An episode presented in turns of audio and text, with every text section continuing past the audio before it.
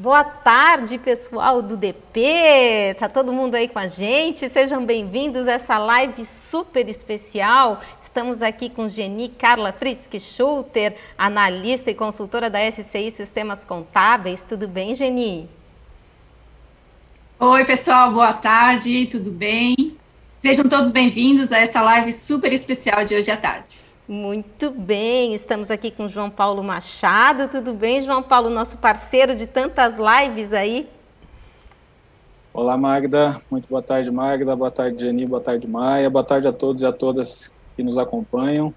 Realmente foi um ano de muitas lives e de muito conhecimento, né? Um ano que vamos falar bastante sobre ele agora, nesta, nesta hora, hora e meia que vamos ficar aqui mas que é, nos trouxe essa proximidade e condição de estar é, dialogando e, e, e, levando informação e recebendo informação de forma muito mais rápida do que antes estávamos acostumados e que aproveitemos então essa, essas novas ferramentas para o nosso uso diário. Muito bem. João Paulo é auditor fiscal do trabalho e coordenador geral do governo digital trabalhista. Aqui conosco também, presença super especial. A gente estava com saudade dele aqui no Contabilidade na TV. José Alberto Maia, auditor fiscal do trabalho e coordenador do Comitê Gestor do E-Social. Bem-vindo, Maia.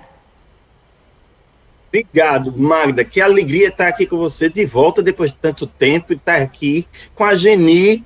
Eu já tinha comentado com ela tantas tanta, tantas lives, eu ainda não tinha feito essa live com o Genil, tinha dito a ela que eu já estava enciumado, e eu estar tá aqui com meu amigo João Paulo, é uma alegria enorme. Boa tarde a todas e todos. Gente, essa tarde a gente tem muita informação para vocês. Vamos fazer um balanço do que foi o DP no 2020 e o que a gente pode esperar, quais são os desafios para 2021, né? O nome dessa live é Panorama DP. Hoje estamos, gente, me perdi no dia. Vamos lá, que dia é hoje? Dia 14 de dezembro de 2020. Olha, gente, depois quem não conseguir acompanhar aqui pode nos ouvir nas principais plataformas de áudio. Você que está aí com a gente, aproveite já compartilha esse link com os amigos do DP, porque tem muita informação por aí, não é isso, Geni? É isso aí, pessoal. Olha só, eu queria começar, Magda, contando um pouquinho de, de, de por que, que essa live é tão especial para mim, né? E também como é que eu conheci essas duas figuras que estão aqui com a gente hoje, né? Essas duas feras, né? Então, olha só, lá em 2014 a gente começou nesse projeto social pela FENACOM e foi acontecendo algumas reuniões e tudo mais, até que a gente né, entrou na parte de homologação. É, quando eu vi, eu estava lá dentro do SERPO, né, fazendo homologação do social e participando das reuniões do GT Piloto e GT Confederativo.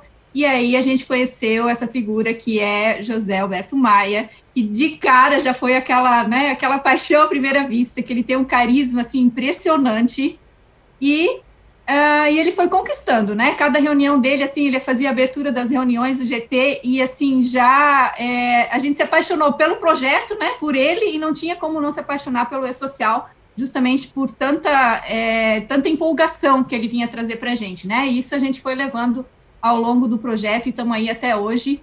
E algum tempo depois, né, Maia, alguns anos depois, é, não sei exatamente, 2019, lá no comecinho, é, a gente começou a, a, a, ver uma outra figura aí entrando nesse, nesse papel aí, apareceu o João Paulo.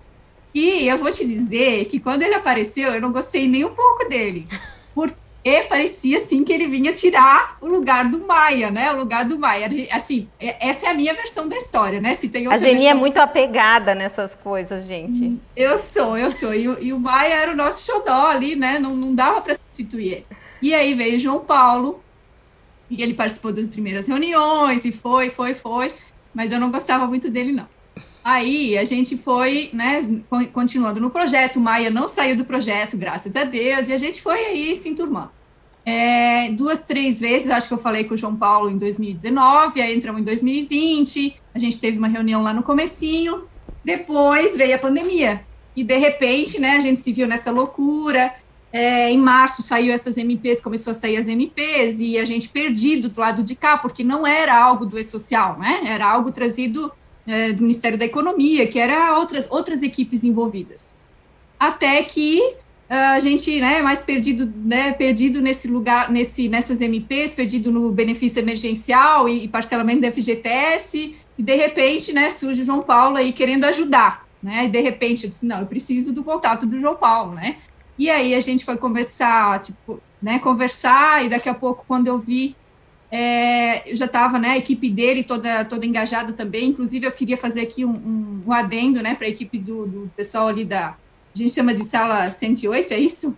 A Margarida, Luiz, o Paulo, né? Hoje ainda conversei com o Paulo, assim, super atencioso em relação aos problemas do, do, do e-social em si, né? E eu sempre, quando eu estava no...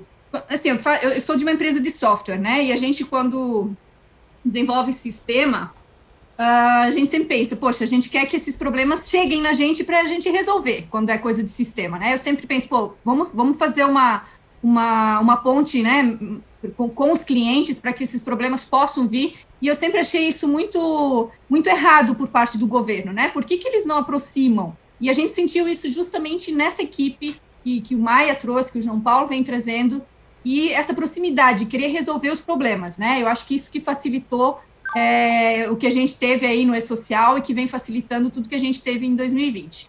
Lá no comecinho, Maia e João Paulo, eu lá no começo de abril, eu pensava, meu, será que um dia eu vou conseguir fazer uma live com João Paulo e com Maia? Eu ficava pensando, será, gente? Será que isso é possível? E as coisas foram acontecendo tão rápido, tão rápido, e daqui a pouco eu estava numa live é, do CFC, primeira live que eu fiz com o João Paulo, o CFC nos convidou, e depois foram tantas outras, né, João? E, sei lá, mais de 10, 15 lives durante o ano, e faltava uma live com Maia. E olha só, gente, hoje eu estou aqui realizando esse sonho, uma live João Paulo e Maia, e eu estou super agradecida, assim, super lisonjeada de estar aqui e poder falar é, né, um pouquinho do que foi esse ano, que, do que, que a gente espera para 2021, e também é, sobre essa profissão, né, que tanto sofreu esse pessoal do departamento pessoal, é, escritórios de contabilidade em geral, né, com tantas mudanças, e a gente sempre disposto a ajudar, né, que eu acho que isso que foi o principal, assim, que destacou 2020 2020 para a gente. Mas vamos lá, Maia. Eu quero ouvir do Maia qual foram os destaques para ele nesse 2020, hein, Maia? E bom, vou fazer então, mas antes eu vou fazer só um comentário sobre essa fala da Geni, né?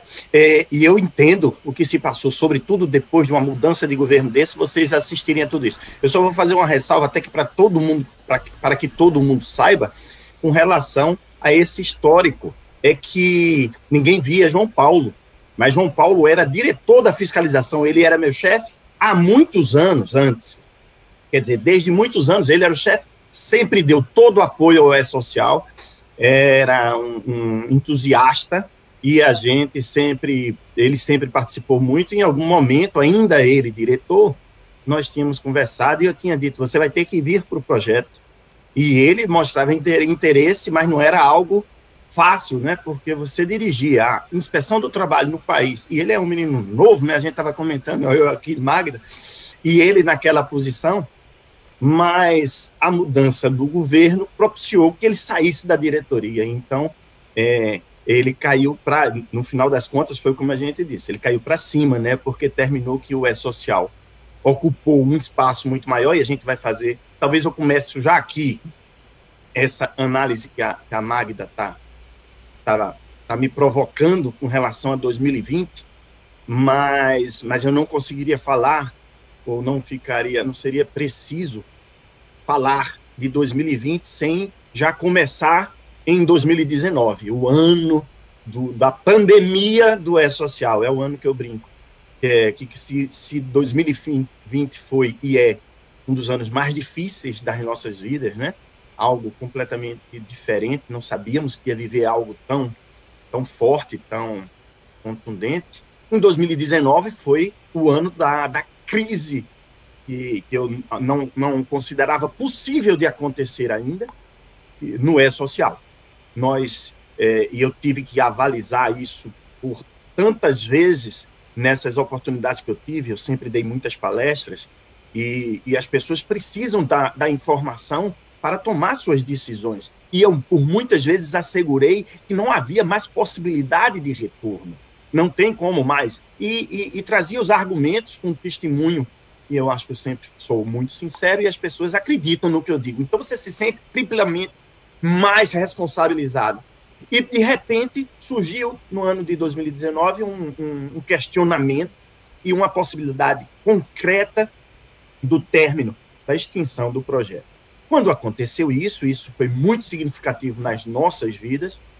Quando aconteceu isso, nós é, que acreditávamos, o que se confirmou, que o projeto não tinha mais retorno, conseguimos demover algumas pessoas que eu acredito, para dizer é, uma palavra assim, é, que eram desinformadas da, da é, do alcance e do, da importância do projeto para a simplificação do ambiente de negócio do Brasil, para a, a própria simplificação do ambiente de, de, de trabalho na, na área de, de, do trabalho, né, do departamento pessoal, eu acho que conseguimos demover aquela ideia até o que já tinha desaguado lá no, lá no legislativo, que era mais grave, conseguimos, a partir do executivo, é, sensibilizar o legislativo, e o que aconteceu foi que, a partir de 2019, e, a, e as provocações são positivas, a gente assistiu a isso, nós tivemos que fazer em 2019 o início das substituições, o que eu acho que é o que garantiu a continuidade do projeto e que eu, e, e que eu acho que ilustra de maneira muito nítida não só o potencial do projeto, mas é, as mudanças muito graves que esse projeto é, é, traz, que é, e eu acho que a gente pode é, ilustrar numa coisa específica, que é carteira de trabalho digital. Aquilo ali eu acho que é um, um símbolo e é um projeto no, é, da, do Ministério da Economia que ganhou um prêmio é, na semana passada, eu acho, de um dos melhores projetos do, do governo com relação à, à inovação no serviço público, e assisti à entrega do prêmio, porque acompanhei ansioso por aquilo, e naquele momento me eu senti falta, ninguém falou do E-Social. E aquele projeto existiu e existe, como tudo que virá por aí, a partir do E-Social. Então, eu acho que foi assim que a gente conseguiu fechar 2019 com, algum, com as substituições mais importantes e chegamos então no ano de 2020, que poderia ter sido um ano de caos para o projeto, poderia ter sido, porque é, é, contingenciamento de recursos, as empresas com dificuldades. O contrário, eu acho que houve, a partir dessa crise de 2019, uma sensibilização geral. As empresas, e eu não tenho nenhum, é, é, não fico encabulado em falar do apoio extraordinário. E aí a, a, a, a atuação desse GT confederativo que a Geni fez referência, é, o quanto foi importante para sensibilizar quem ainda não estava sensível à importância do projeto, a retomada e não só o GT confederativo, mas essa base de apoio que eu disse que a Geni perguntei, eu perguntei outro dia qual é o concurso dela, foi quando, quando foi que ela entrou, porque ela trabalha no projeto. Se, é, como todo mundo, e lá quando se junta, parece que somos todos do, é, da mesma equipe, e não é isso de é governo, é empresa, e puxa, são várias empresas, está lá a SCI, mas está lá as 30, 40 concorrentes dela ali poderia ser uma. Eu sempre brinquei com isso, né? Poderia ser uma briga de foice no escuro.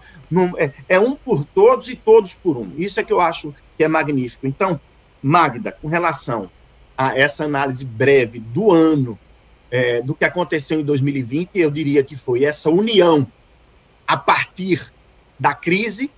É, o projeto é, se mostrou como sendo um projeto de Estado, muito acima, muito além de um projeto de governo um projeto que não tinha partido, nunca teve partido, nunca foi politizado. É um projeto de Estado para melhorar o Estado brasileiro, para melhorar o ambiente de negócios no Brasil e, sobretudo, o ambiente de trabalho. É a análise que eu faço extremamente positiva do ano de 2020, um ano de crise, um ano de dificuldade para as empresas, mas eu acredito que para o projeto é social conseguimos o que não é, é, e eu, eu tenho repetido isso, e já que a gente fez aqui uma, uma missa de corpo presente, eu vou, eu vou aproveitar o momento ficar também bem à vontade. Conseguimos um nível de patrocínio, com, João Paulo é, uma, é um indicador muito claro disso, um nível de patrocínio que nunca tivemos, Hoje o projeto conta com patrocínio de todo o governo, que tem um,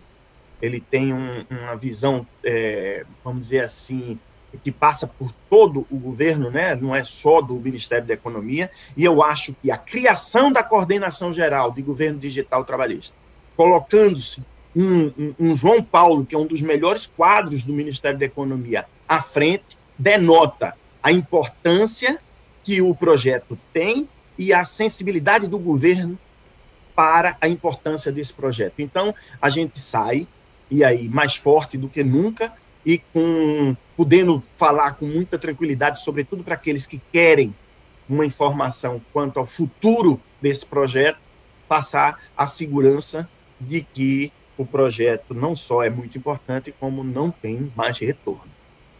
Muito bom, gente. Olha só, tem, é, vou fazer uma pergunta para o João Paulo, depois eu preciso dar uma olhadinha aqui na parte técnica, que eu vi que tem muita gente entrando aqui na nossa sala de reunião, não estou entendendo ainda porquê, mas fiquem calmos que acho que é alguma coisa, mas vai dar tudo certo aqui, né, Geni? Olha só, João Paulo, eu queria que tu me dissesse o que que tu viu de positivo dentre todos, tudo que aconteceu em 2020, né? O que que tu destacaria de positivo, de conquistas que foram possíveis diante de um quadro como esse?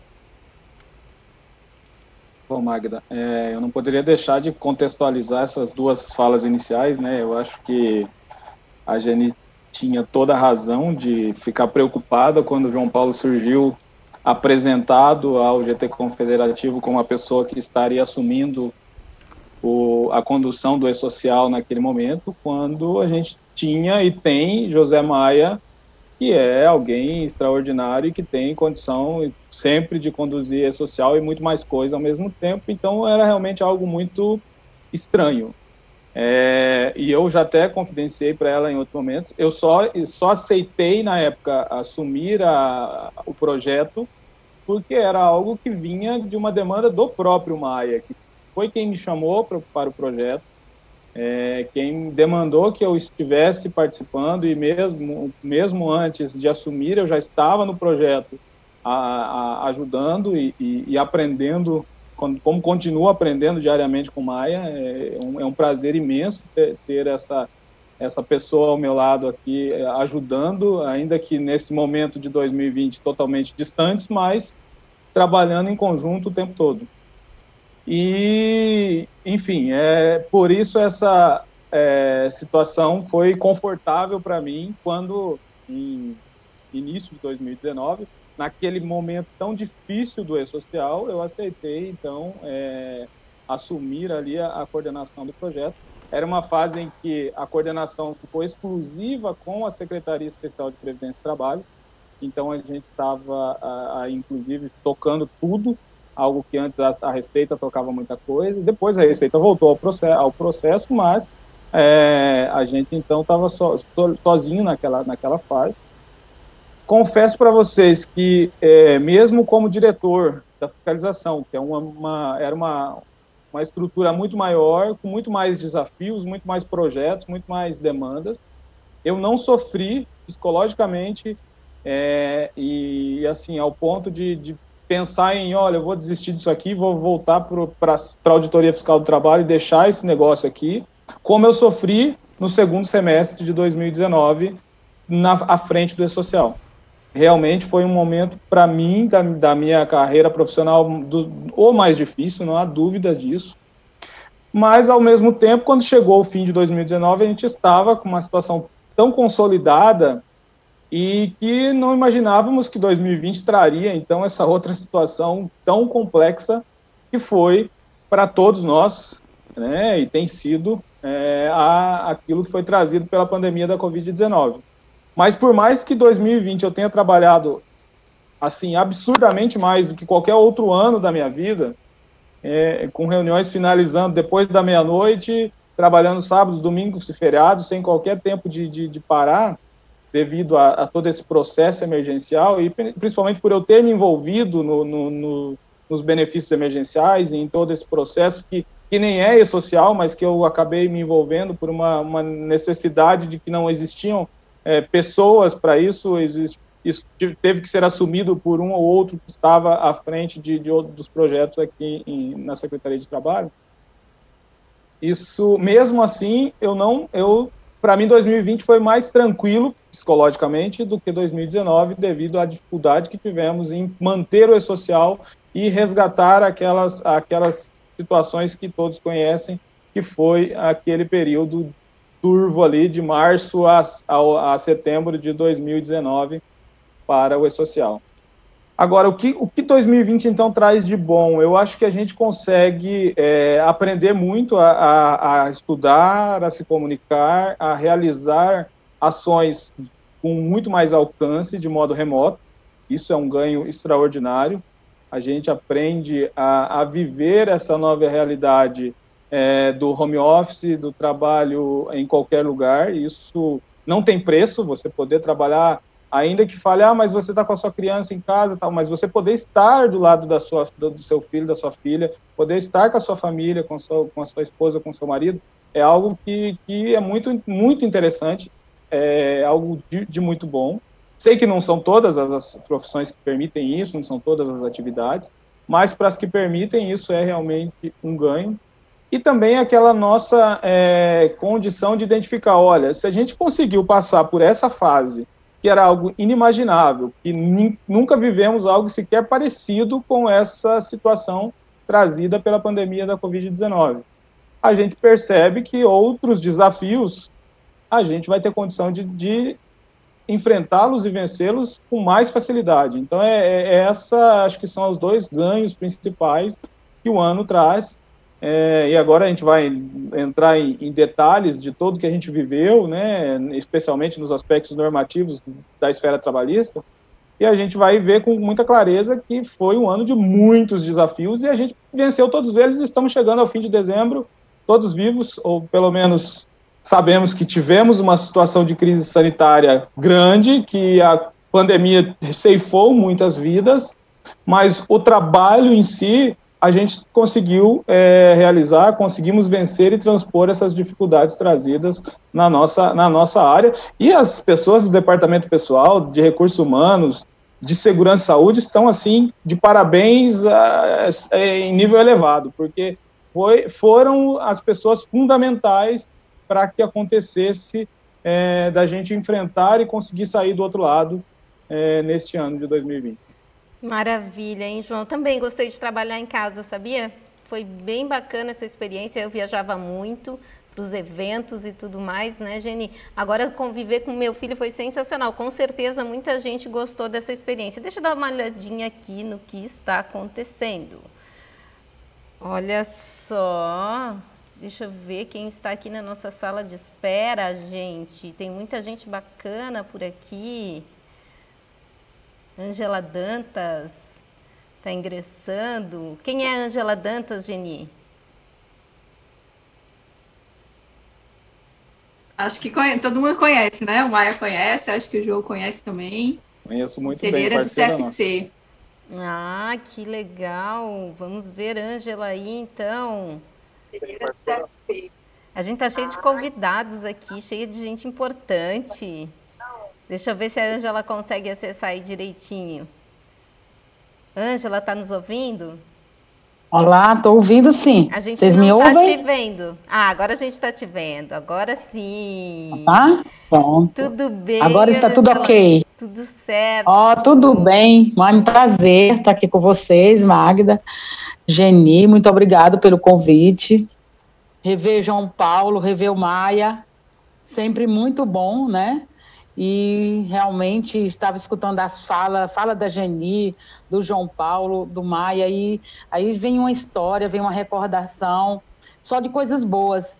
Eu também conheci o João Paulo no auditório lá do Conselho Federal de Contabilidade, quando o Maia também estava presente, quando foi comunicado que ele iria assumir o comando né, do E-Social. E como vocês falaram, o ano 2019 eu acho que foi terrível para nós, né? A gente também, é, eu sou conselheira do Conselho Federal e eu que represento o Conselho Federal junto com o Paulo Roberto em alguns grupos de, das entidades, né, com Receita Federal, no projeto do E-Social, no do SPED, no ECD, em vários. E aí, de repente, 2019 foi aquele boom. Eu me via quase que todo, toda hora em Congresso Nacional tentando dissuadir que o, o E-Social tinha que acabar, tinha que acabar. Gente, tanta coisa boa ter sido construído. E aí eu, por liberdade, né, nós somos o Conselho Federal, ele tem sob o controle dele, né, sobre é, que são inscritos no Conselho 73.680 escritórios de contabilidade. Eu acho que todos esses escritórios têm e-social envolvido, não, não tem como não ter. Né? Somos um universo de 519 mil entre conta, profissionais contábeis, entre contadores e técnicos. Desse, pode ter certeza que 70% disso também está envolvido com e-social. Então, é um universo muito grande. E aí eu comecei a conversar com e ligando para alguns escritórios, a gente tem esse mapeamento, né?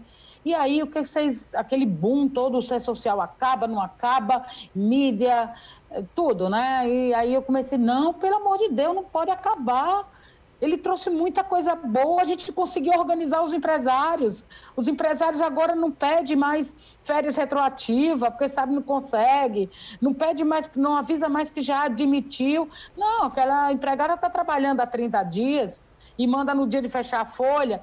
Gente, mudou, mas mudou bastante, mudou conceitos, né? Não mudou legislação porque estava lá, mas mudou conceitos, mudou história, mudou a relação das pessoas. Então, o social não pode acabar, não podia acabar, porque a gente tinha uma construção feita pelo Maia. Aqui eu não posso deixar também de falar do doutor Ricardo Moreira, que é esse canal, inclusive, aberto com o Conselho Federal de Contabilidade. É, doutor Ricardo foi quem mais introduziu a gente nesse processo, então sou muito grata, né?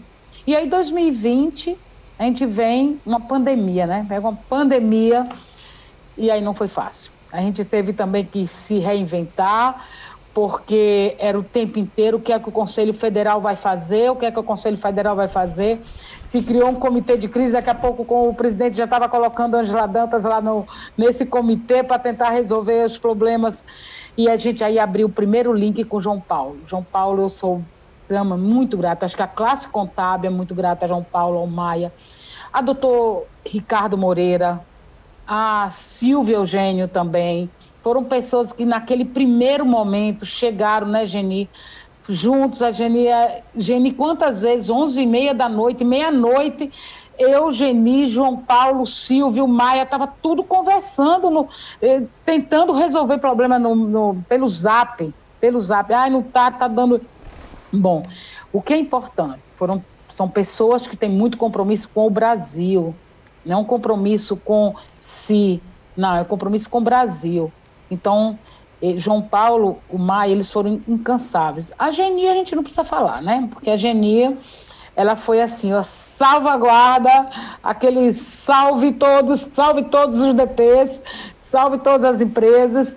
E aí, hoje em dia também já trouxemos Geni também, porque ela é contadora também, né? Ela já faz parte de, de um de um grupo nosso dentro do Conselho Federal de Contabilidade, porque grandes talentos, grandes pessoas que contribuem nas construções, a gente tem que trazer. E aí a Geni já está junto conosco, eu te agradeço, Geni, por tanto que tem colaborado. E o João Paulo, a Lucélia, que é a nossa vice-presidente, que acompanha comigo também, ela disse: vamos fazer uma estátua aqui. Primeiro, a gente, Conselho Federal, ainda não tem plenária, não tem reuniões presenciais, mas eu tenho certeza que entre as primeiras que tiver, o João Paulo e o Maia vão estar lá para receber todo o nosso carinho, todo um retorno que a classe contábil teve de vocês, que foram, vocês três foram essenciais para que a gente é, não perdurasse na. Era, eu sou do Nordeste, então era aquela agonia, aquele nervoso, que a gente não conseguia, e era pergunta, era zap que não parava, mas vocês trouxeram soluções. Soluções e foram incansáveis. Então, meu muito obrigado. Em nome do Conselho Federal de Contabilidade e toda a classe contábil, eu aqui agradeço aos três porque vocês três fizeram a grande diferença com essa pandemia. Muito obrigada. Ângela, que bom ter você aqui com a gente, viu?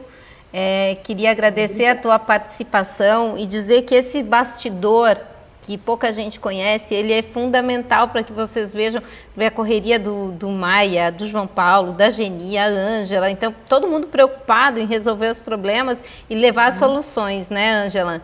É isso mesmo, levar soluções. Foi muito bom. Muito hum. bom mesmo. Obrigada, Ângela, pela tua participação. Deixa eu ver quem mais está por aí, gente. Deixa eu ver aqui.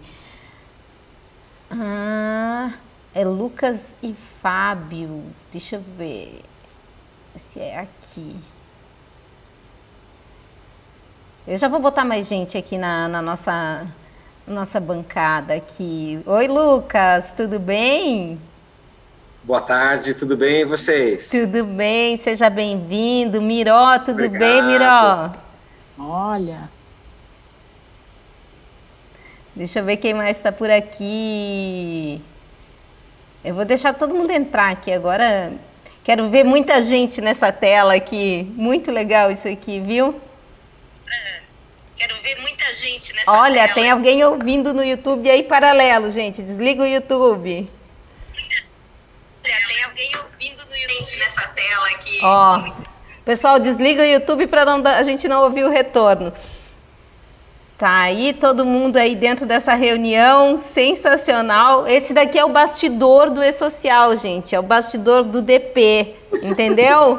É todo mundo que estava aí preocupado e ajudando, são essas pessoas que estão aqui. E elas estão aqui, olha, Maia, João Paulo, Geni, para agradecer a vocês, viu? Agora eu vou passar a palavra para o Lucas aqui. Pode falar, Lucas.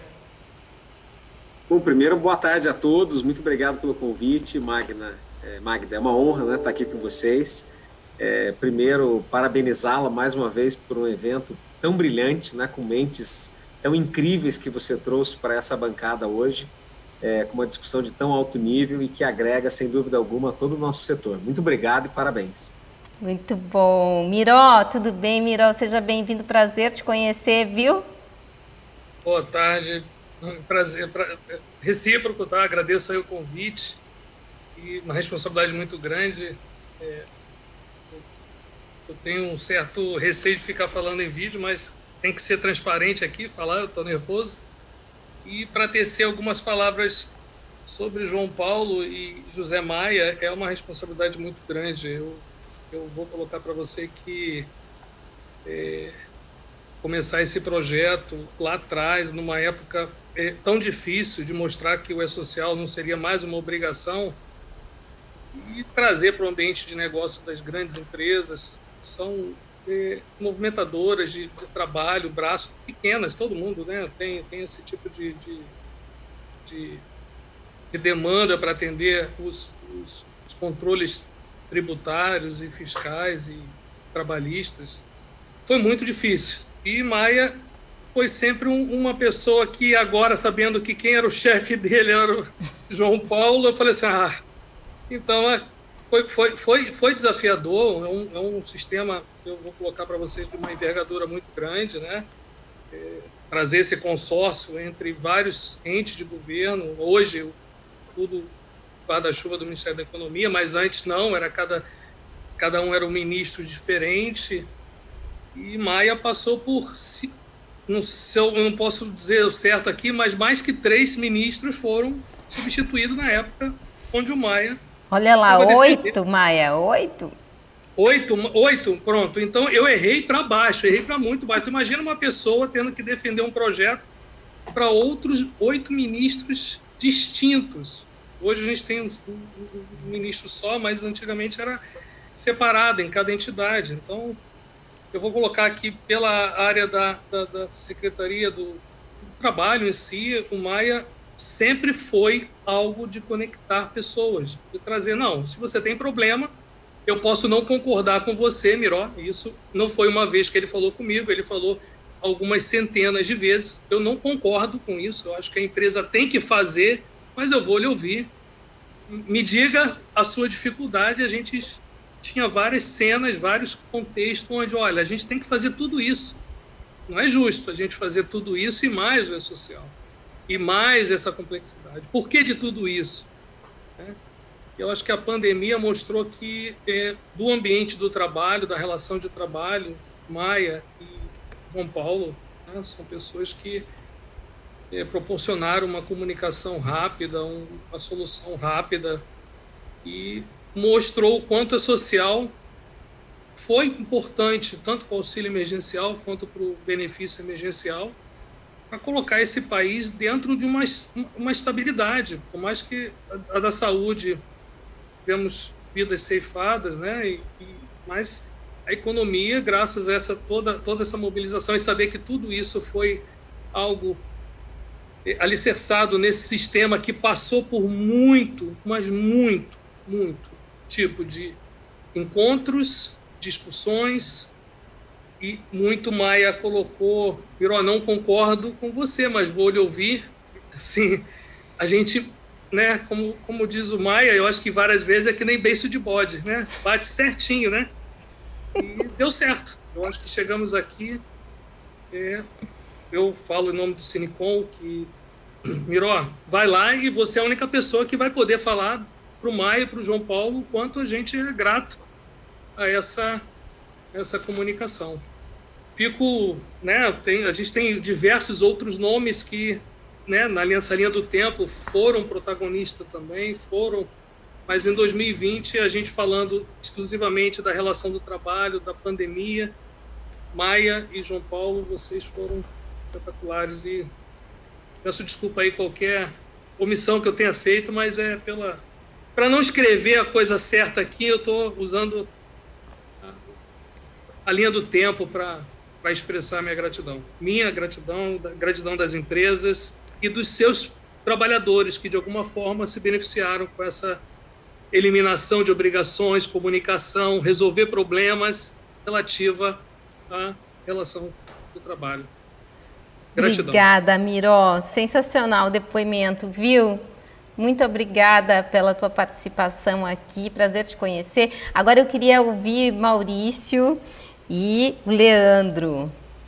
Tudo bem, Maurício? Leandro, estão juntos aí? Olá, tudo bem? Tudo bem. Conta um pouquinho quem são vocês, como vocês é, fazem parte disso tudo, né? Então, para a gente entender. Bom, gente, nós queremos agradecer o convite também. É um prazer para a gente estar tá, uh, participando aí com vocês, viu, Magda? E nós trabalhamos no escritório de contabilidade, né? E a MG com técnica. E a gente trabalha muito tempo, né? Com a SCI, com acompanha vocês na contabilidade da TV também, né? Aê, relação, esse pessoal gosta de ficar bem informado, né? e tem uma relação há bastante tempo com, com a GENI, com a SCI, com toda essa área, né?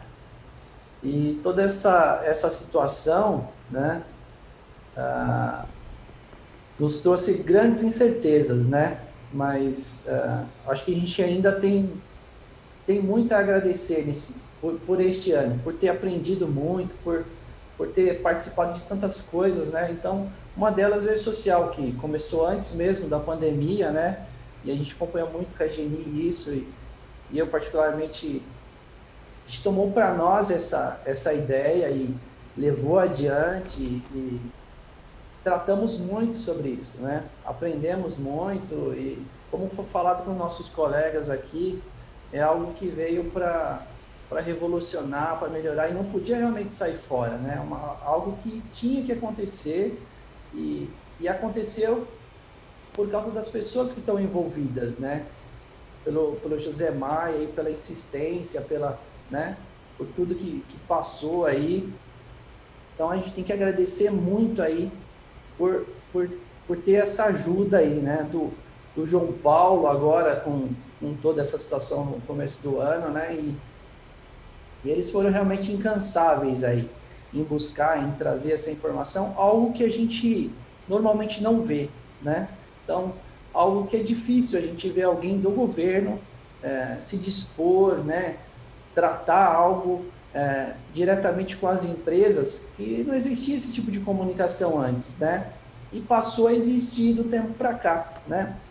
Ah. Eu vou só fazer um adendo aqui, graças à FENACOM, viu, gente, toda essa comunicação. FENACOM que fez esse, esse meio campo, né, que fez essa conexão, que criou o GT confederativo juntamente com, lógico, com o pessoal aí do, do, do, governo, mas assim, sensacional isso. Foi ali a porta de entrada para essa comunicação. Então, a importância de uma entidade de classe para levar as necessidades do mercado ao governo, para não deixar navegar num, num, mar revolto assim, né, sem leme, né, dar direcionamento. Pode voltar Sim, aí, meninos. E a união de todos para um resultado só, para que as coisas acontecessem, né? Então, eu particularmente sou muito grato aí pelo, pelo, pelo José Maia, pelo João Paulo, pelas lives que a gente acompanhava, por todas essas informações que, que eles passavam para a gente, né? Então, em tantas incertezas, a gente é, escutava ali com muita atenção para poder aplicar e levar a melhor solução, a melhor ideia para os nossos clientes, que são eles que mantêm isso, né? Eles que mantêm os nossos empregos aqui e eles que mantêm o Brasil também recolhendo os impostos, né? E sem falar em relação à Geni, né? A Geni foi realmente excepcional, né? Então a gente tem é, uma relação mais próxima, então ela ia lá incansável, né? buscava informação, trazia para nós e compartilhava com todo mundo. Eu acho que né, na área, eu acho que a pessoa tem que ser muito grato por tudo que ela fez, né? Por tudo que ela fez e ainda fará, né? Então, oportunidades é uma pessoa realmente muito inteligente e que para nós tem muito valor. Então, eu queria agradecer e dar o parabéns para todos vocês, a Contabilidade na TV também que revolucionou aí, trazendo todas essa, essas informações, né? E, e então todos de parabéns mesmo. E em meu nome, Maurício, em nome da MG Com Técnica, eu quero né, deixar minha gratidão a todos vocês aí por tudo que fizeram por nós e ainda farão. Tá? Obrigada, e, Maurício. E só deixar aqui as próximas é, as próximas MPs sejam MPs de muita paz para nós em 2021.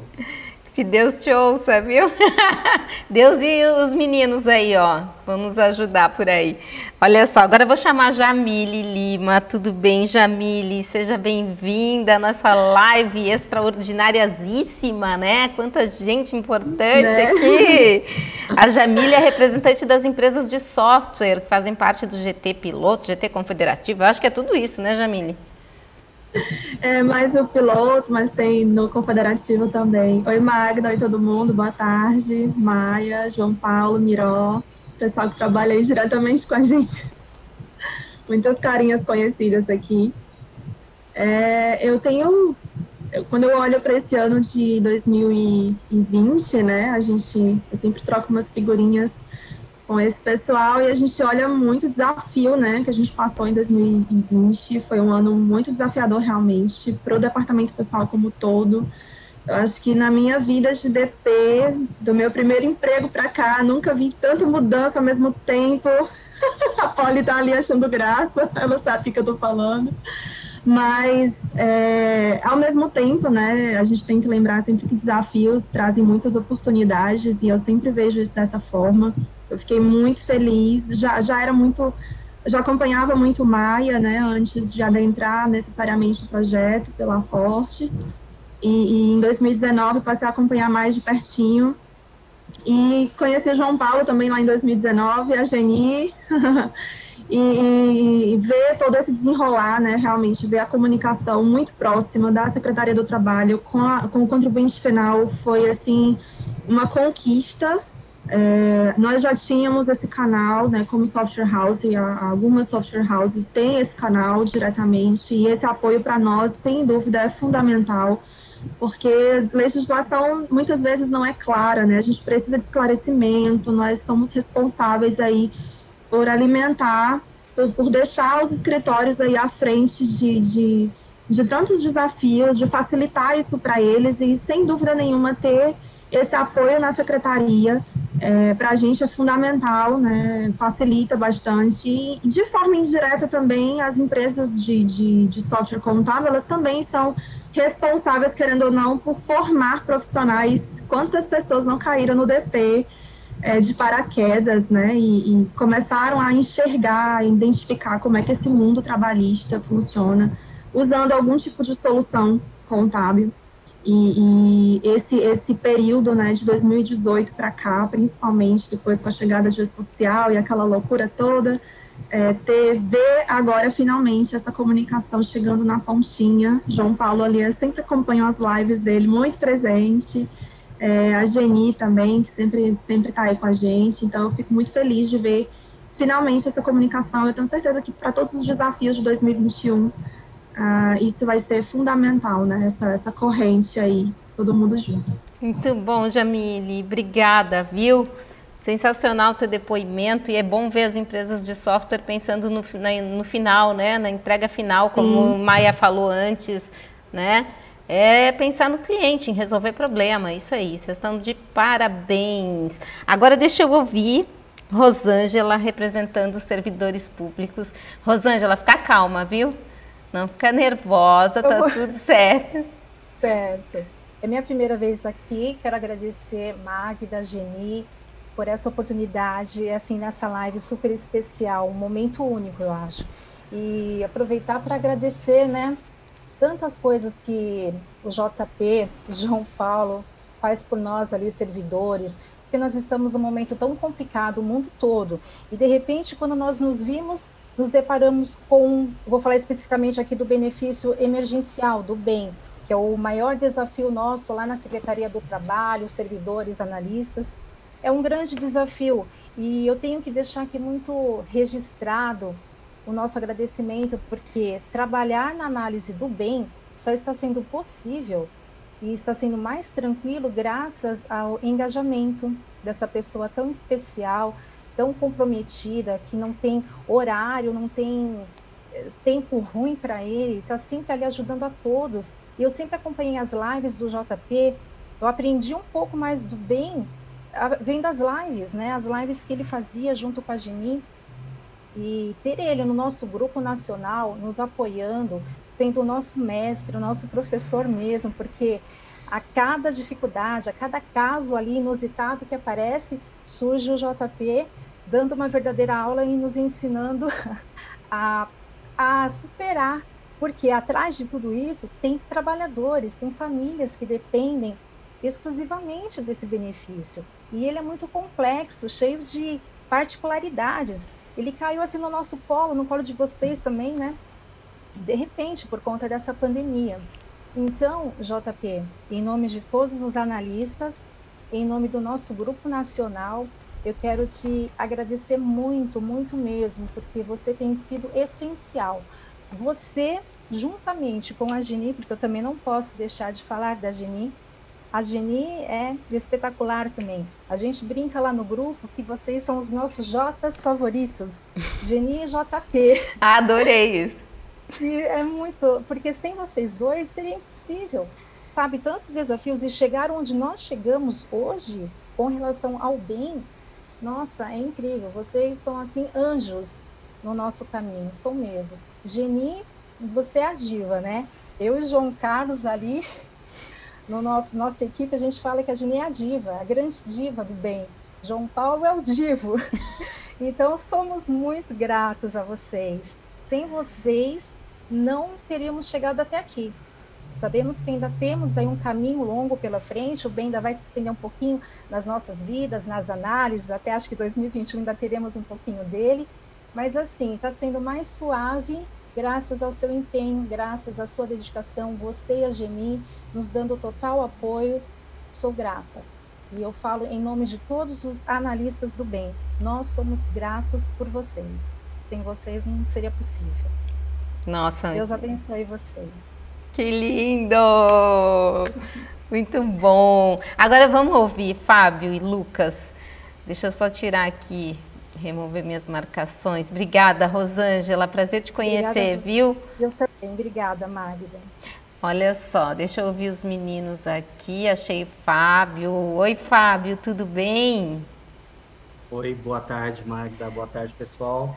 É um prazer estar aqui com vocês hoje, conversando um pouquinho, falando em nome aí de todos os profissionais de departamento pessoal, é, de recursos humanos, que neste ano, né, é, principalmente em 2020, sentiram forte a mão das mudanças e, e a mão de tantas alterações de legislação, mas foi muito bom ver é, o papel do João Paulo e o papel do Maia e o papel da Geni, né? Eu pensava aqui um pouquinho antes de entrar na live, o RH um pouquinho melancólico, né? Então, o quanto a gente evoluiu até hoje, né? Saímos de CEPIP, CEPIP batido à máquina, seguro-desemprego batido à máquina, é, carteira digital em papel, uh, imposto de renda também batido à máquina, entregue direto na agência e hoje, olhe a realidade em que a gente vive, com muitas facilidades aos profissionais de RH, muitas facilidades aos profissionais de DP, com seguro-desemprego online, com carteira de trabalho digital, os pagamentos do bem sendo feitos de forma automática, a simplificação do e-social, aí foram-se é, mais de 10 eventos suprimidos para trazer uma tranquilidade, já começamos a ver essas nuances do e-social acontecendo na prática, aí com o fim do CAGED, grupo 1, grupo 2, e tudo isso se dá graças ao trabalho é, em especial do Maia e do João Paulo à frente desse, dessa, de trazer o RH, o departamento pessoal, ao ano de 2021. Então, fica o nosso agradecimento pelo trabalho executado. Sabemos que temos, temos muito que crescer ainda neste ano que virá, muita coisa vai acontecer.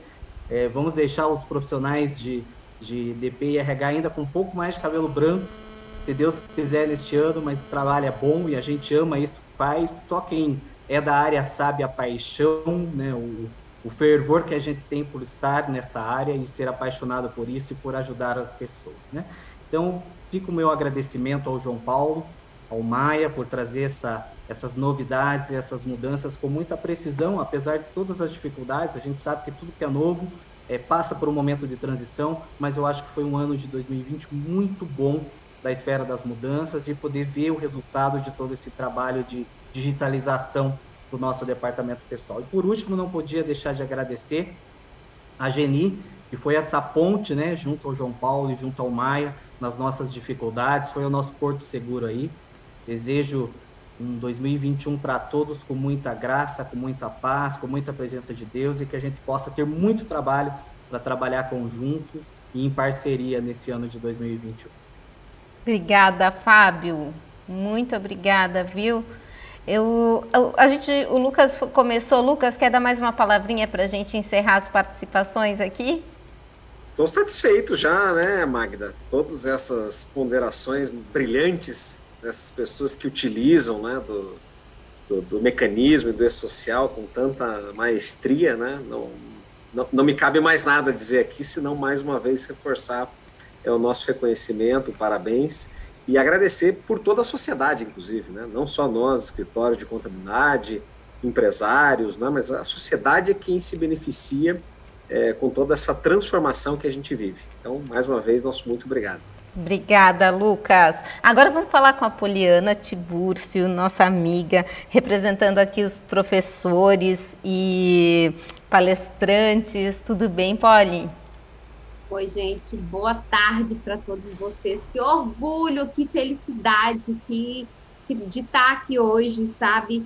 Com tanta gente assim que a gente convive, que a gente admira, né? Que a gente tem maior respeito e hoje está aqui participando com vocês. É assim, acho que dá para ver nos olhos a felicidade que eu tô, né?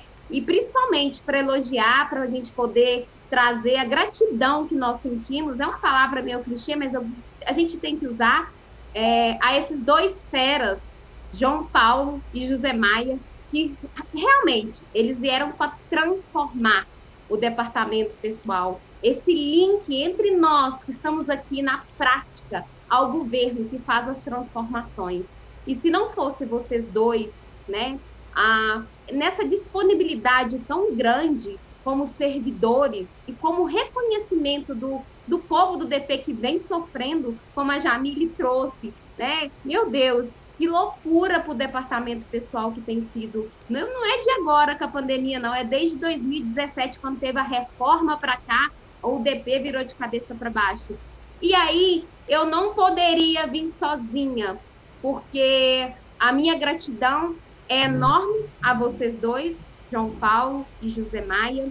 Vocês sabem do meu carinho para vocês, mas tem uma pessoa aqui que vocês dois há de convir comigo, que essa merece todo o nosso carinho, todo o nosso respeito, e eu não poderia deixar e vir sozinha para poder agradecer a essa loira, a essa essa peça chave, sabe? Eu tô aqui e quis trazer comigo mais três pessoas que sabem como eu. A gratidão, Geni, emocionada mesmo em tudo que você fez por nós, profissionais do departamento pessoal. Nós que estamos sentindo na pele, na prática, as dores de toda essa transformação que veio, gente, acredite, é pro nosso bem, tá? É pro nosso bem. O que o E-Social nos trouxe, vocês há de convir comigo, é nos ensinar a trabalhar no departamento pessoal como tem que ser, é conhecer a nossa legislação como tem que ser. E o que esses três têm feito desde lá até aqui é isso, é nos mostrar que nós podemos, que nós conseguimos cumprir a legislação. E você, Geni, veio facilitar tudo isso para nós, sendo esse canal, sendo essa essa voz, sabe? Essa mulher de fibra que luta por nós. E porque nós sabemos que já que o contato direto, a gente te aperreia, a gente te pede e você traz a solução sempre.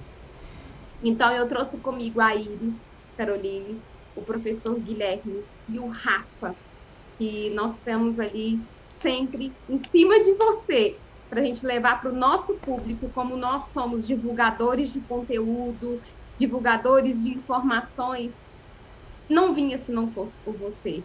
E você merece todas essas homenagens e todo o carinho de todos esses que estão aqui.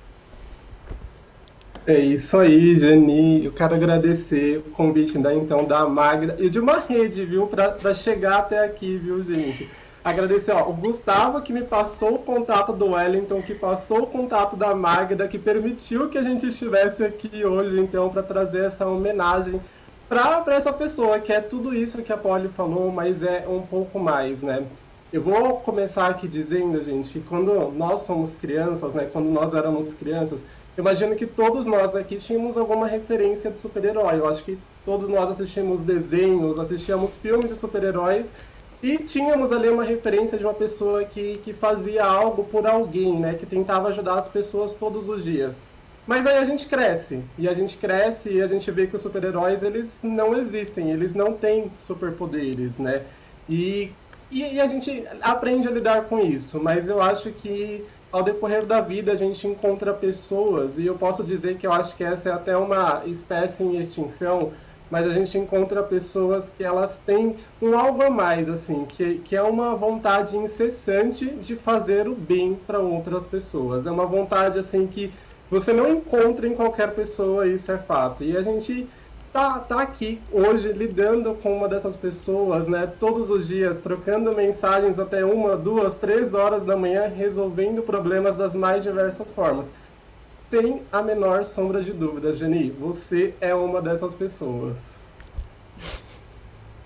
É, gente, e assim, a gente sabe que 2020, de fato, foi um ano muito desafiador, né? Foi um ano de muitas mudanças, não só no departamento pessoal, mas em, nas nossas vidas, né? No profissional, no pessoal.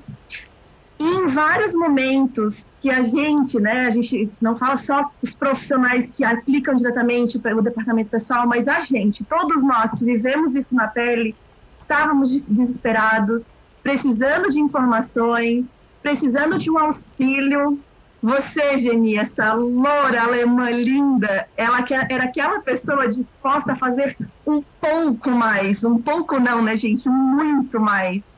Você ajudava, sempre nos ajudou a levar informações que não conseguíamos levar a todos. Você trouxe essa possibilidade da gente conseguir levar a todos essas informações, resolver problemas, encontrar soluções quando muita gente não vinha possibilidade E quando chegava aquela hora que a gente simplesmente jogava a toalha, falava, gente, não tem jeito isso aqui, deixa assim, vamos para a próxima. A Geni não se dava por satisfeita. Ela batia o pé e falava: não, eu não aceito, eu vou atrás de uma solução. E ela trazia essa solução. Ou pelo menos um prazo para ser resolvido, ela trazia para nós, não é, Rafa? Sem dúvida. Essa de bater o pé aí é bem geni mesmo de ser. Não, não cansa enquanto não tiver a resposta, né? E assim, com toda essa força, essa garra e generosidade que ela tem de sobra, né, que transborda, é, você vem ajudando os profissionais a lutarem contra essa sensação de, de desespero, de impotência, até mesmo a manter a sanidade mental, que é algo muito cobrado, né, que está sendo muito exigido nesse 2020, mas que juntos a gente vai conseguir sair bem dessa, né, concluir. E assim, além de todo esse esforço também no âmbito profissional, em meio ao caos, né, do, do furacão que vem acontecendo, você foi além e veio com um projeto que eu tenho o prazer de fazer parte, que é um novo olhar, que trouxe, né, e, e traz a sensação de paz, de aceitação e serenidade para todos que, que têm o prazer de conhecer e vivenciar, né.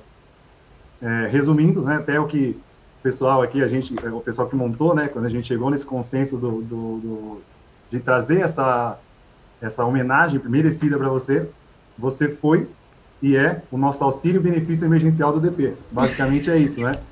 É, durante todo esse período é o que você vem sendo para a gente, né? E para muitos que, que têm o prazer de, de é, ter acesso às informações, juntamente com a SCI, João Paulo e Maia, que você vem trazendo. E quantas vezes, né? É, mesmo sem estar completa, você veio com a medida, mesmo que provisória ali, nada oficial, mas já trouxe uma informação para nos tranquilizar, já dar aquela amornada na tensão que é natural ter, né? Bom, enfim, Geni, é, esse ano você foi o nosso fundo de garantia. e sempre com esse sorriso no rosto, com esse carinho nas palavras, com o seu jeito único de ser, esse jeito impressionante de ser. É, com mesmo no tumulto, você se mantém serena, você é social, você é sensacional. E nós temos certeza que cada pessoa que foi ajudada de alguma forma é, tem imensa gratidão pelo seu empenho, pela sua força, pela sua dedicação. dedicação. E hoje, Geni, nós estamos aqui homenageando você a essa incessante vontade de ajudar a, a todos que precisam. Como eu disse, já é clichê, mas não há outra palavra para a gente poder usar nesse momento a não ser gratidão. E para terminar essa nossa homenagem, eu quero trazer a Cora Coralina, ah, que fala, né, que move todos os nossos professores. E feliz é aquele que transfere o que sabe e aprende o que ensina. O saber se aprende com mestres e livros. A sabedoria com o corriqueiro, com a vida e com os humildes. O que importa na vida não é o ponto de partida, mas a caminhada. Caminhando e semeando, sempre se terá que colher. Gratidão, super, hiper, mega, nosso oráculo Geni, por tudo e por todos nós, profissionais do departamento pessoal. As palmas são para vocês três. Palmas para vocês três, viu, gente? Obrigada. Essa live está só começando, viu? Só para avisar, né? Olha, eu quero, vou abrir a palavra só para a Geni, para o Maia e o João Paulo se manifestarem e depois a gente segue com conteúdo aqui, viu? Meninas, olha só, o feitiço virou contra o feiticeiro. Ah, Poliana, ah, me, é, Poliana, assim. Poliana entrou em contato. Ela disse assim: Olha, a Geni está armando para fazer homenagem para o Maia e para o João Paulo, tal. Eu disse: Ah, sim, sim. É, mas eu acho que eu também eu devia fazer uma homenagem para ela. Daí eu disse, meu, vamos ter que fazer outro grupo. A gente já fez um grupo para o Maia e para o João Paulo e para a Geni. Aí um grupo para o pessoal que vai fazer surpresa para o Maia e para o João Paulo. E um terceiro grupo da Poliana que ia fazer surpresa para a Geni, entendeu? Um não podia saber do outro. Ai, gente, meu Deus, não era para ser assim, não, tá? E deu tudo certo, viu? Pois é. Não, gente, assim, ó, vocês né? Eu acompanho todos vocês que estão aqui, todos, né? Desde a Ângela que falou, a Rosângela, todo o pessoal da Iris, o Gui, a, a Poli na IB, o, o Miró no, no, na, no GT Piloto, né? Rafael nem se fala, né? Tava falando antes aqui comigo, meu, me enganou. Ai, Maurício e Leandro também, o Lucas e o Fábio que conhecia há pouco tempo, né? A Jamile, né, Jamile? Tanto que a gente faz lá da. A gente é pronta lá no CEPRO. Gente, sem, sem palavras, né? É, realmente a ideia era trazer, mostrar, né, o quanto o Maia e, e o João Paulo, quanto esse trabalho que eles fazem diferenciado é, fez diferença em 2020 e vai continuar fazendo, e é, e é, isso que eu quis mostrar. E muito, muito, muito emocionada pela, pela surpresa aí. E eu não sei se vai dar para continuar com o conteúdo, mas vou tentar. Ai, gente, deixa eu botar todo mundo aqui. Ô, João Paulo, quer se manifestar aí, João? Bom, é, realmente foi para mim totalmente fora do script. Se a Geni sabia de parte, eu não sabia de nada, né? Então eu era uma live que eu tinha discutido conteúdo com a Geni agora há pouco, revisando slides e, e o conteúdo sem qualquer imaginação de que teríamos é, essas entradas tão especiais e assim agradecer a fala de todos. É, realmente é, a gente tem feito, tentado levar sim nesse ano muita informação para todos, mas eu, eu, enquanto servidor público, desde sempre, a minha visão é de que servidor público está aqui exatamente para é, servir ao público, para levar essa informação, para fazer aquilo que, que, que, é necessário. E a gente tem que avaliar né, qual, é o, qual é a necessidade do momento e, e efetivamente trabalhar naquilo. Então, isso é, é, isso é o que eu penso. Em relação ao, ao e-social, por mais que eu tenha, esteja na coordenação do projeto e do governo digital, eu já peguei a bola na linha do pênalti.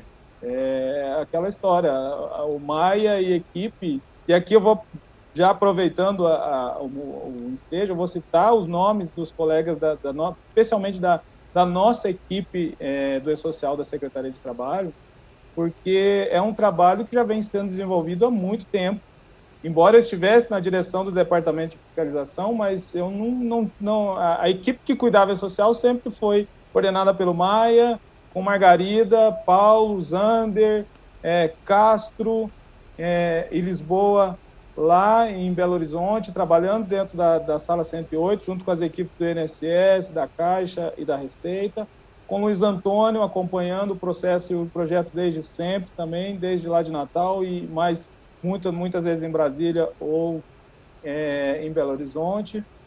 Mas depois, quando a gente assumiu a, a coordenação geral, então, incorporando Renato, Rafael e Danilo, são três colegas que me ajudaram demais nesse período e que fazem toda a diferença para que a coordenação geral é, avance. É, e temos também Renan e Késia e Miriam, que, que nos ajudam no suporte.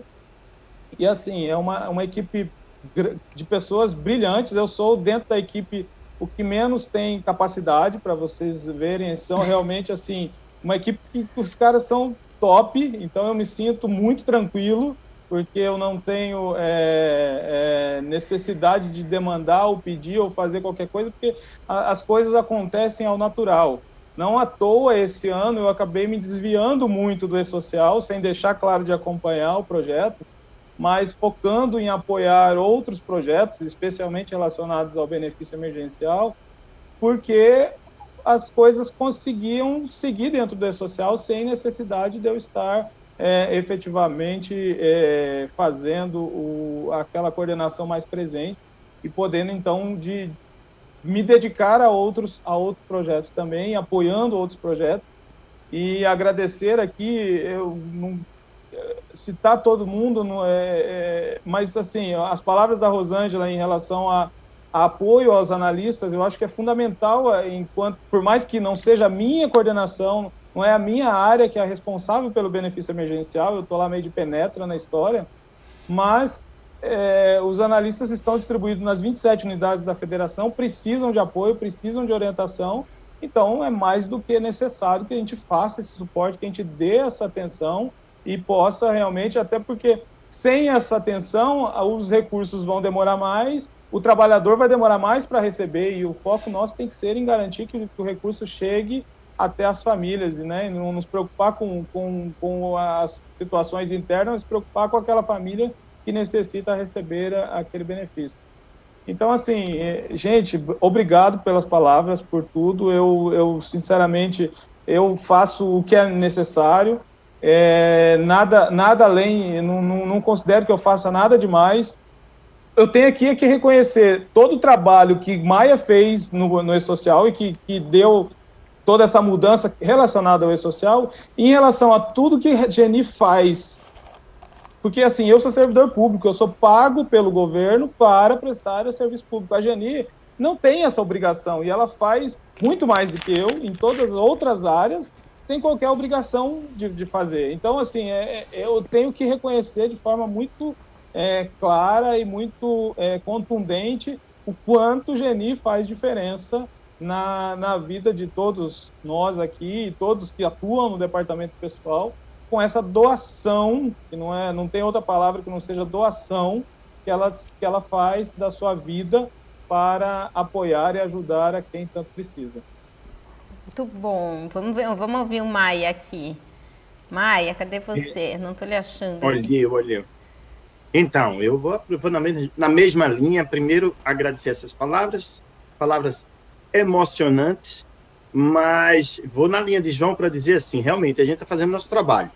Ah, agora, quem tem que agradecer somos nós. E aí eu vou fazer referência ao que Magda falou da, do papel da, do Fena, da FENACOM.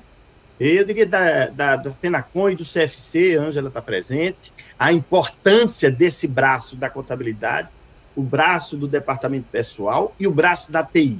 Se estamos aqui é, devemos a, a união de todos esses que fizeram com que o projeto chegasse onde chegou, principalmente passando por aqueles momentos eh, mais difíceis, como foi o ano de 2019. Então, quero fazer esse reconhecimento e o agradecimento. Nós realmente estamos fazendo o que a gente tem que fazer, porque senão a gente endoida. No serviço público, eu, eu, eu sempre brinquei, né? Eu fico dizendo assim: tem espaço para todo mundo, inclusive para quem não quer trabalhar. Mas o pessoal endoida. Eu vejo que o pessoal pira, né?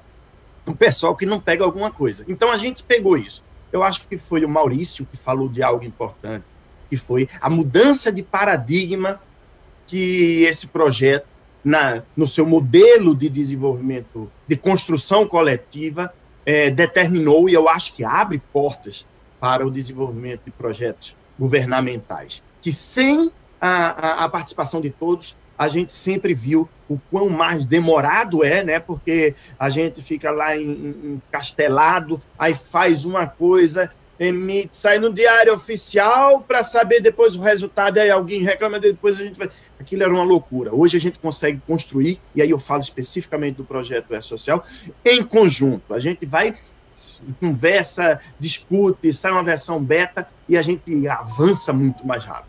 E aí sim, cabe a nós agradecer a vocês falo da, em nome de toda a equipe também do E-Social, que João fez referência ao nome de cada um, mas nós é que somos agradecidos. O quanto isso catalisa o processo de, de resolução de problemas. Cara, na hora, a gente sabe de manhã, de manhã as coisas já estão, a gente já fez a demanda para o Cérebro de consertar. Cara, isso é algo inédito e eu acho que é essa a mudança de paradigma. O Fábio também fez referência às mudanças que houve, talvez nunca tivemos tantas mudanças em tão pouco tempo e falou que isso está dando muito mais cabelo branco no, no pessoal do departamento pessoal. Mas, mas cabelo branco hoje é, uma, é, é, quem tem sorte, né? O problema é a careca, tá caindo o cabelo da gente. Mas aí eu vou aproveitar essa essa fala para dizer o significado, na minha visão, e é isso que é o mais importante, o significado disso.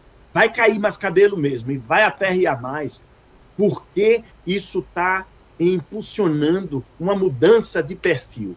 Eu sempre que me apresento em todas as palestras, eu faço questão de dizer que trabalhei antes de ir para o serviço público, já fui gente, né? Eu brinco assim, já fui gente antes, e eu trabalhava em departamento pessoal, departamento financeiro, contabilidade. E eu me lembro muito bem da minha sensação de desvalorização, sobretudo na parte do departamento pessoal. O quanto fui eu trabalhava numa construtora, né? Então engenheiro era engenheiro e departamento pessoal era o pessoal que, que tinha que botar o, o, o empregado no dia seguinte que era pedido na frente de trabalho. Puxa vida, essa e, e, e Miró sabe como ninguém o que eu estou falando. Engenheiro entra chutando a. Tô brincando, né? Mas entra chutando a porta, eu quero 10 pedreiros da manhã e eu preciso ter. E isso não tinha uma valorização. E eu acho que essa grande mudança que está acontecendo, e esse é o grande impacto, eu acho que é o momento de reflexão. O grande impacto é a mudança no perfil do profissional. Então, agora, os parâmetros que nós temos aqui, como uma genia, eu falo também dos professores, de Poliana, de Gui e de todo mundo a, a mudança de paradigma para o pessoal que trabalha nessa área. Então, agora não tem mais espaço. Isso, ao mesmo tempo, gera uma mudança de conduta das pessoas. Não haverá mais espaço para quem faz as coisas de qualquer jeito. Não há mais espaço para quem aceita fazer as coisas é, é, por qualquer preço, porque para fazer as coisas bem feitas tem um custo, tem que se qualificar as pessoas, tem que se capacitar, e tudo isso eu acho que é uma mudança que está acontecendo. E essa muito maior do que simplesmente o fato de as pessoas terem que aprender uma nova forma de prestar informação. Eu sempre tenho chamado a atenção. As pessoas às vezes pensam que isso é por causa da nova forma de prestar informação. Não, a nova forma de prestar informação é uma semana e, para ser mais puxado, são duas semanas. Sobretudo quando se tem sistemas bons que fazem isso e vai tornar cada vez mais transparente o, o trabalho e o esforço de se prestar informação. Porém, o que passou a ser extremamente substancial é a capacidade do profissional, do departamento pessoal, de ler uma norma que está saindo todo dia de noite e o pessoal acordando aperreado ler a norma, conseguir fazer a leitura, uma interpretação e uma aplicação em tempo hábil, adequada e que traga segurança jurídica.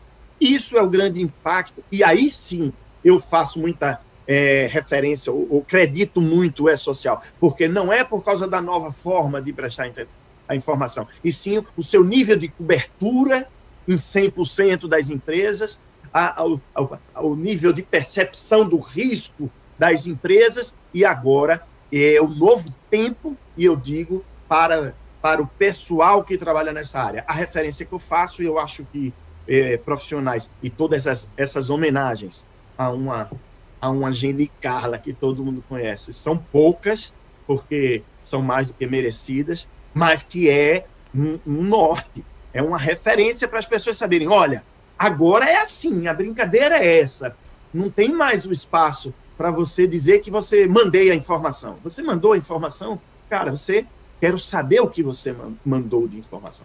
Essa é a grande mudança, é a grande a, o grande impacto na mudança do perfil do profissional e eu acho que as pessoas já estão sentindo e é o que eu já estimo que seja a tônica do, é, do debate a partir do ano que vem, desse 2021 e vem ah, descortinando a necessidade, é uma demanda de mercado, a necessidade de profissionais é, desse quilate, dessa envergadura da, da Geni e de, de todos que estão aqui. Maravilhoso, viu, gente? Olha só, eu acabei não ouvindo o Leandro Matos, supervisor do Departamento Pessoal da MG Com Técnica. Leandro, quero te ouvir. Bem, pessoal, eu sou suspeito para falar porque eu sou fã da Geni. É, para mim, é uma irmã que a vida me deu. Está junto aí desde 2000 e, final de 2011, início de 2012 e em projetos. Não foi diferente com esse social, não foi diferente com bem. É, em relação ao Maio e João Paulo, ela me falou um dia uma coisa assim, cara, você acredita? Eles são gente como a gente.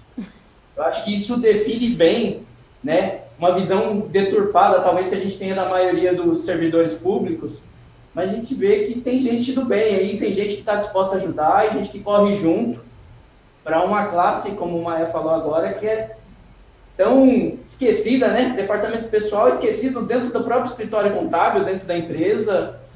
E graças a vocês, graças aí a nossa ídola Geni, está em evidência. Hoje nós somos profissionais em evidência, né? Departamento pessoal, podendo participar de uma live bacana como essa, um monte de gente de DP, quando que, sei lá, 5, 6, 7 anos atrás se pensava em departamento pessoal ter tanta evidência. Então, eu só tenho a agradecer por estar podendo fazer parte disso, por ter é, ganhado uma irmã bonita, loira, e por estar fazendo parte disso aqui hoje. Agradeço demais. Ai, gente, muito bom. Obrigada, Leandro. Olha só, deixa eu. Gente, eu vou agradecer, vou botar todo mundo aqui na tela.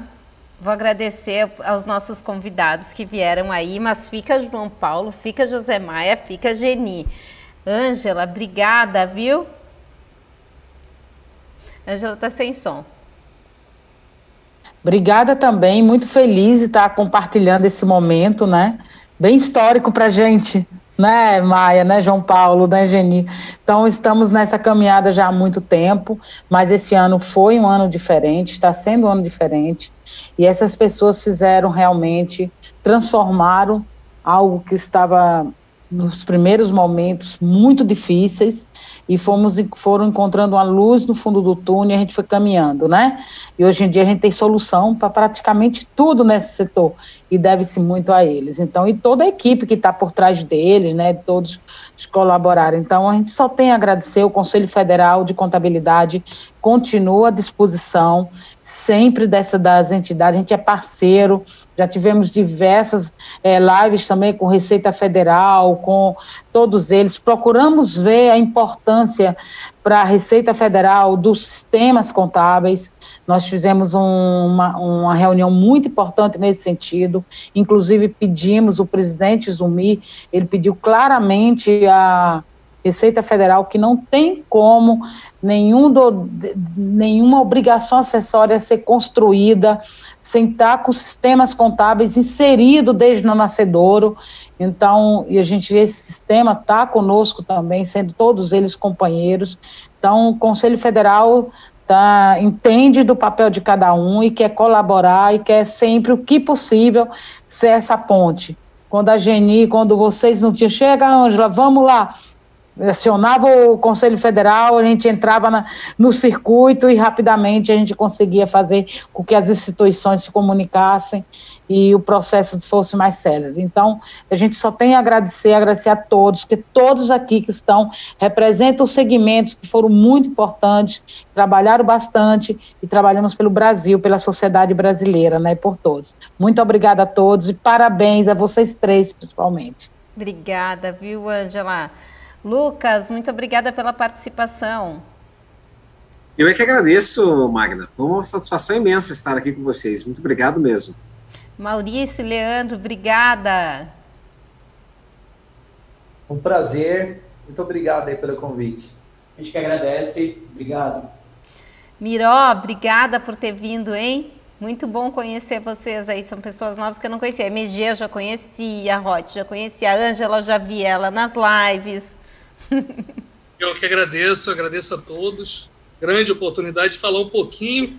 Eu, eu falo demais, eu, eu cortei aqui, está o livro aqui que eu anotei algumas coisas, então me, me reservei a falar só o que veio aqui de, de cabeça, de coração.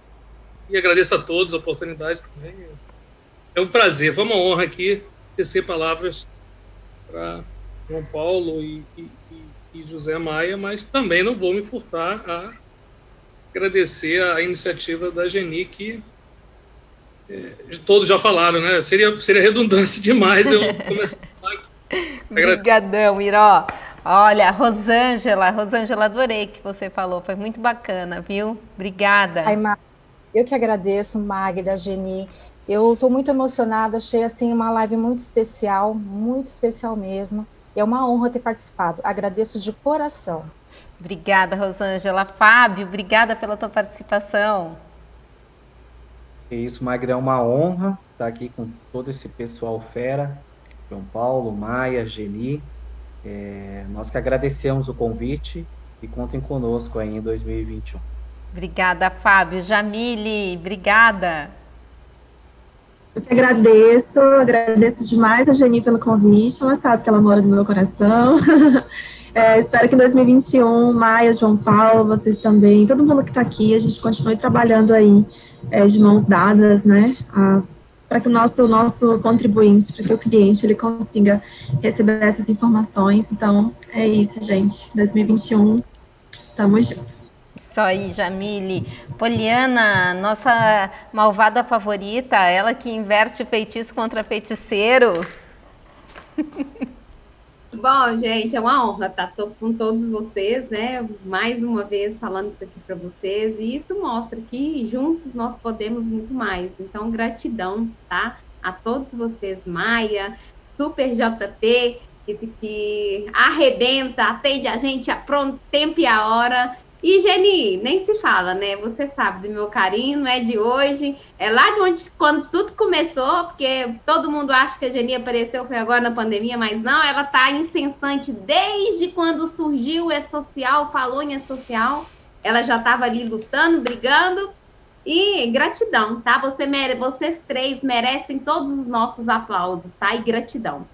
Obrigada, Polly. Rafa, obrigada. Eu que agradeço o convite.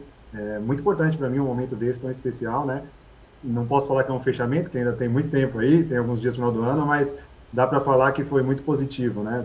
É, tivemos muita luta, né? Foi muito, é, foi muito complexo. Acredito que muito aí para o João Paulo, Geni, para o Maia, mas assim, junto com essa complexidade veio muito aprendizado, né? Eu falo por mim, aprendi muito. É, fui ali na, na bota da Geni e tive muito aprendizado nesse ano. Mas muito obrigado, muita gratidão de participar desse momento com vocês, gente. Obrigada, Rafa. Veio beber na fonte, né? Beber na fonte da é... tipo isso. Professor Guilherme, obrigada. Eu que agradeço, Magda, pelo convite, a, a Poli por ter orquestrado tudo isso aí, quem tornou isso viável, né? Realmente é uma gratidão poder prestar essa homenagem à Geni, a todo mundo, todo esse pessoal maravilhoso que está aqui. Obrigada, Gui. Professora Iris, obrigada também. Obrigada, Magna, pela oportunidade de estar aqui. Obrigada, Polly, por ter aí junto com ela orquestrado isso. Mas, gente, assim, não tem como a gente finalizar isso aqui sem agradecer realmente as pessoas que a gente veio homenagear, né? João Paulo e o Maia, com toda a humildade do mundo, falam que não fazem mais do que obrigação por serem servidores públicos, mas vocês fazem muito mais e além. E se não fosse essa garra que vocês têm, essa vontade de realmente servir ao público, o nosso ano de 2020 provavelmente provavelmente os hospícios estariam lotados de pessoas do departamento pessoal e mais gente ainda, né? Então, é isso, aí, é isso que eu me refiro, é isso que eu quis dizer, é bem isso. então, assim, a gente sabe, é, é dever de vocês, mas vocês são diferentes, porque a maioria não faz o que vocês fazem, e vocês, assim como você, senhora Zeni, não se dão por satisfeitos enquanto a divulga, não é divulgada as informações, enquanto o departamento pessoal não está sabendo do que tem que, tem que ser feito, Gente, assim, é, eu fiquei simplesmente abismada quando eu soube que a Geni respondeu mais de 700 e-mails sobre parcelamento da FGTS.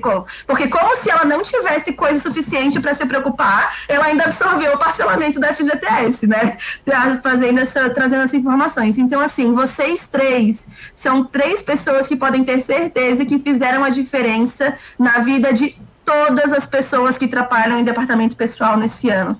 Então, gratidão, muito obrigada. Se não fosse por vocês, nós que divulgamos informações, a gente ia estar tá que nem barata tonta procurando aonde saber o que divulgar. A gente não ia saber o que orientar para as pessoas. Então, vocês são a nossa fonte de informação e eu quero deixar meu carinho aqui para vocês três e a minha gratidão, porque realmente vocês fizeram toda a diferença. Obrigada, Iris. Obrigada. Então, vou pedir para só ficar agora na sala, o resto do pessoal pode sair, o restante pode sair. Vamos ficar Maia, Geni, João Paulo. Beijo, gente, obrigada. E eu quero começar falando com vocês, ah, então. Gente. Tchau! Quero começar falando com vocês, então, um pouquinho de 2021, gente. Eu sei que. Vamos, vamos só fazer uma abordagem geral aqui, só para a gente não tomar mais muito tempo. Mas eu acredito que seja bem importante a gente tirar um pouquinho dessa, dessa ansiedade para o ano que vem, porque vem é social, né? As pessoas estão esperando mais mudanças. Então, vamos falar um pouquinho sobre isso. Quem quer começar? Magda, eu separei, eu fiz uns slides aqui, eu vou, vou, vou compartilhar, aí eu puxo o assunto, o João e o Maia vão complementando, tá? Perfeito. Só para ter uma noção, isso que está aqui na tela agora, tá vendo a minha tela, né? Sim. Isso aqui são as, as mais ou menos as mudanças que tiveram. Lá do início, 22 de março, primeiro MP, foi, foi, foi, foi, foi, até aqui. Então tem uma lista grande, né? Claro que a gente não vai falar sobre tudo, principalmente a gente vai falar sobre o que ainda vai ficar para 2021, né? Que principalmente o e-social e todas as mudanças que ele traz. Mas além disso aqui tudo, todas as atualizações, né, João, do empregador web, além do, da parte do parcelamento da FGTS, que teve várias versões e atualizações, isso também, cada semana a gente foi atualizando, né? E foi fazendo posts e, e discutindo. Então, é mais ou menos um resumo de tudo, tá? E deixa eu abrir aqui. É, e assim, você coloca ali a, o cronograma, né? Ou a, o layout. Mas o layout teve uma versão beta, teve uma, uma versão RC para depois vir a versão definitiva. As versões do, do empregador web era toda semana, no início, uma versão diferente. Aí mudava um detalhe. Vamos, vamos avaliar o que está acontecendo. Enfim, é, aqui realmente é só o mais importante, mas teve, teve muito mais coisa nesse ano. A lista foi grande, exatamente. E por isso, né, que a gente resolveu fazer esse, essa live aí, justamente para para relembrar, para ver se ninguém deixou passar nada, né? E ainda também falar principalmente do que vem para 2021, Magda, porque a gente vai ter muito desafio, né? Eu, eu não, eu gosto de falar em desafio, oportunidade, né? Porque é bom a gente trabalhar com desafio, é bom a gente saber que cada desafio é uma oportunidade. E é nesse ponto que eu venho trazer, né? Então, olha só, da MP 927 que eu estou compartilhando aqui, e foi a primeira MP que saiu, que trouxe medidas de enfrentamento do estado de calamidade pública, né? Que, que, que deixou que as férias fossem pagas no quinto dia útil, um terço foi jogado para frente, que fosse, é, pudesse antecipar férias, é, questão do, do atestado, que não precisava né, ter lá no momento da admissão, várias, né? A gente nem lembra de tudo. Mas o que eu deixei aqui, então, é que a MP em si caducou, né? Ela em 19 de, de, de julho, a partir de então não podia mais se usar o que ela tinha trazido, o pagamento que a gente está enfrentando agora, é o pagamento de um terço, né, que ficou para junto com o 13 terceiro, quando a gente, quando a MP diz que veio para trazer para junto do 13 terceiro, não é no recibo de 13 terceiro, e sim no momento do pagamento do 13 terceiro, então dia 20 de dezembro, que é um domingo, então, né, costuma se antecipar. É, muitas dúvidas ainda em relação a como declarar isso, né, o João tem acompanhado, é, não sei se quer falar um pouquinho sobre isso. Pessoal, isso depende muito né, do, do de como que está sendo pago. Está sendo pago na folha do mês 11, está sendo pago, pago numa folha complementar do mês 11, está sendo pago na folha do mês 12, mesmo que tenha, é, a folha do mês 12 só é paga em janeiro, mas muita gente faz o recibo à parte e declara, né, deixa, deixa declarado no recibo da folha do mês 12, porque isso vai entrar é, no E-Social do mês 12, na Cefip do mês 12, para pagamento desses encargos em janeiro de 2021. Então, só para deixar bem claro, tem muita gente com essa dúvida, né? Não sei se João. João? Algo, João? Não, eu acho que é só essa, esse comentário mesmo, de que o pessoal tem toda essa dúvida de onde declarar, onde declarar, mas é, que ficou. É, a gente já abordou muito, né, de que a, a declaração deve ser separada da folha do 13 terceiro, não tem, não tem possibilidade de ser feita junto devido à, à tributação exclusiva desse, dessa, dessa verba.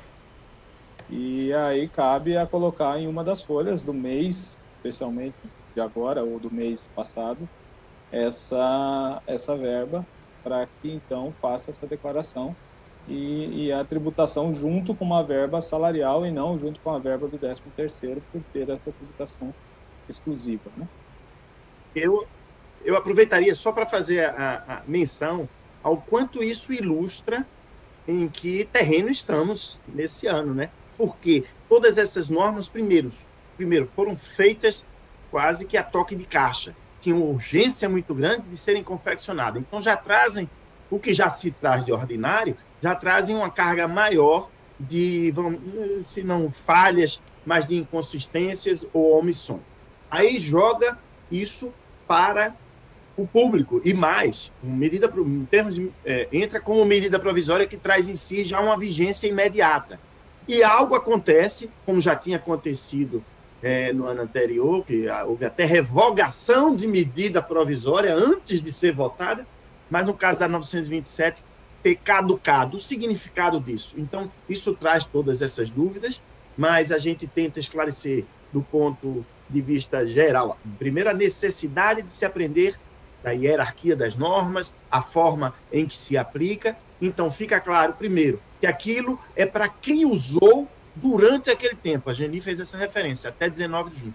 Se você usou isso, ah, eu posso usar depois disso? Não, ninguém poderia mais ter usado daquelas facilidades para as empresas trazidas na medida provisória 927 depois de 19. Mas quem fez? Muita gente perguntava, eu tinha que pagar logo aquele terço de férias assim que ela caducou? Não. O entendimento, eu acho que essa talvez seja a grande vantagem. É quando ah, o órgão fiscalizador se manifesta com relação à sua interpretação, ou seja, de quem a, usou desses, é, dessas facilidades da norma naquele momento, tudo bem, e assim pode fazer é, o recolhimento na medida em que da forma que foi combinado naquele momento, aqueles que usaram naquele momento. E sim, é essa a interpretação mesmo. Aí você vai, com o conhecimento do E-Social, saber o que é que é possível e como é possível é, implementar na prática. E é essa a referência que João fez, que você vai ter que colocar numa folha mensal e não na do 13 terceiro, porque você não teria como fazer é, diferente mesmo. Então, essa era esse o, o comentário. Maia, eu já comentei com o João Paulo que eu faço o MBA de Direito do Trabalho justamente para buscar essa questão da hierarquia do, do da, da, legislação e tal, mas eu aprendi mesmo foi esse ano na prática o que, que é o MP, quanto tempo dura, como é que é. Foi... É mesmo, é a prática que traz isso, é verdade. É como você é. começa a entender. É verdade. Gente, sobre o parcelamento da FGTS, né? Como a gente já vinha falando várias vezes que a gente ia chegar na última parcela, né, Magda? No, contabilidade, no Continuous a gente falou muito disso, a gente ia chegar na última parcela, a gente não ia ter todos os problemas resolvidos, infelizmente, né? Como a Iris falou, realmente, gente, eu, eu no último final de semana, antes do vencimento dessa sexta parcela, eu me vi obrigada a tentar ajudar esse monte de gente que estava é, que estava com valores não incluídos ainda no, no, no parcelamento. A gente estava um tempão esperando a Caixa para retornar com o menu de gerir dados, que era justamente o que ia trazer essa possibilidade. Não trouxeram. Na último, no último sábado, ali, de sexta para sábado, eu consegui contato com a Caixa. Eles me, eles me deram orientação e disseram: pode orientar o pessoal, pode usar essa tabela, pode distribuir para quem tem essa situação. E aí, né, abri, acabei abrindo meu e-mail e recebi mais de 700 só que tantos outros, mais de 300 eu tenho hoje pendente, e não é aquela situação, são outros, né? São outros assuntos, são outras pendências, valores que ainda, né, quem tem diferenças para recolher, valores que não abateram, valores que não entraram na conta, enfim. É, N situações, e justamente é isso que eu venho trazer aqui, esses problemas que ainda ficaram, que ainda restaram após o vencimento dessa parcela em contato com a Caixa, eles abriram o canal para mim, todos esses e-mails que estão pendentes, que não era aquele caso, né, que foi resolvido, foi encaminhado para eles no canal específico, e agora, na verdade, a gente depende da Caixa. Eles, é, não parece, né, diante de tantos problemas, não parece, mas eles se colocam sim à disposição para resolver. O problema, Maia, e eu já venho citando sempre por João Paulo, é querendo, às vezes, é, é tratar os problemas muito é, pontuais, né? Esse, esse, esse empregador, esse, esse problema, e, e, muita gente foi com o mesmo problema. Eu acho que uma, uma dificuldade da Caixa foi nesse sentido, mas sempre, sempre querendo atender, sempre nos respondendo. Eu não tenho que reclamar quanto a isso, tá? Mas, infelizmente, ainda ficaram muitos problemas e a gente vai tentar resolver aí no longo do ano ainda, ainda não acabou o ano, e vai entrar para 2021 com certeza, tá? Mas está encaminhado, vamos pensar assim. Agora a gente precisa cobrar um retorno da Caixa. Não sei se vocês têm algo a falar sobre isso em relação à fiscalização também, que eu sei que está em cima da Secretaria do Trabalho, né? Não, acho que é só acrescentar o que você falou em relação aos colegas da Caixa. Realmente eu tenho um contato muito bom com o Pegolo, com a Viviane, que são as pessoas que estão é, especialmente à frente desse processo. É, não da área de tecnologia, mas da área de negócio do FGTS. E, e realmente são pessoas que a gente percebe e vê que são bastante comprometidos. mas a instituição Caixa teve problemas na gestão desse processo e, e que respingou em, em, todos aí, especialmente é, nos profissionais que não tem nada a ver com isso, que são as pessoas que estão trabalhando, no, né, especialmente no escritório de contabilidade ou nas empresas. E, e, em relação à fiscalização, a fiscalização já tem, sim, ciência dessa dificuldade é, que a Caixa teve e da necessidade de se fazer essa, essa avaliação com uma certa parcimônia, né, com cuidado é, maior, quando se tratar desses períodos que foram parcelados, porque é, é, possível que no extrato apareça uma coisa e na prática seja outra. Então, mas como a fiscalização tem que se pautar pela realidade efetivamente, não, não vejo que o empregador vá sofrer qualquer penalidade é, sem, sem dever, né? Então, tem, tem esse cuidado, sim, da fiscalização para que não haja, além de toda a dificuldade, ainda uma penalidade indevida. Isso, isso realmente é uma preocupação, sim, da fiscalização. Ótimo. Pessoal, eu vou continuar aqui. Tem umas MPs que a gente só vai pontuar realmente, porque não ficou nada para 2021, né? Só para a gente é, passar para ver se ninguém deixou passar despercebido, enfim, só para relembrar mesmo. A 932, que ela acabou sendo convertida em lei, né? Que é a questão de redução de 50% das alíquotas no sistema S. Então, teve, tivemos aí três competências, abril, maio e junho, e teve essa redução e depois voltou ao normal, mas esses meses, então, eles, eles tiveram a redução que não vai ser cobrado esses valores, né? A 936, que também foi convertida em lei, que foi a nossa maior, né, que ainda continua até hoje. E aí temos algumas coisas que provavelmente vai ficar para 2021. Inclusive a Rosângela comentou aí, que é uma das analistas dos recursos, né? Ela, ela comentou que vai ficar.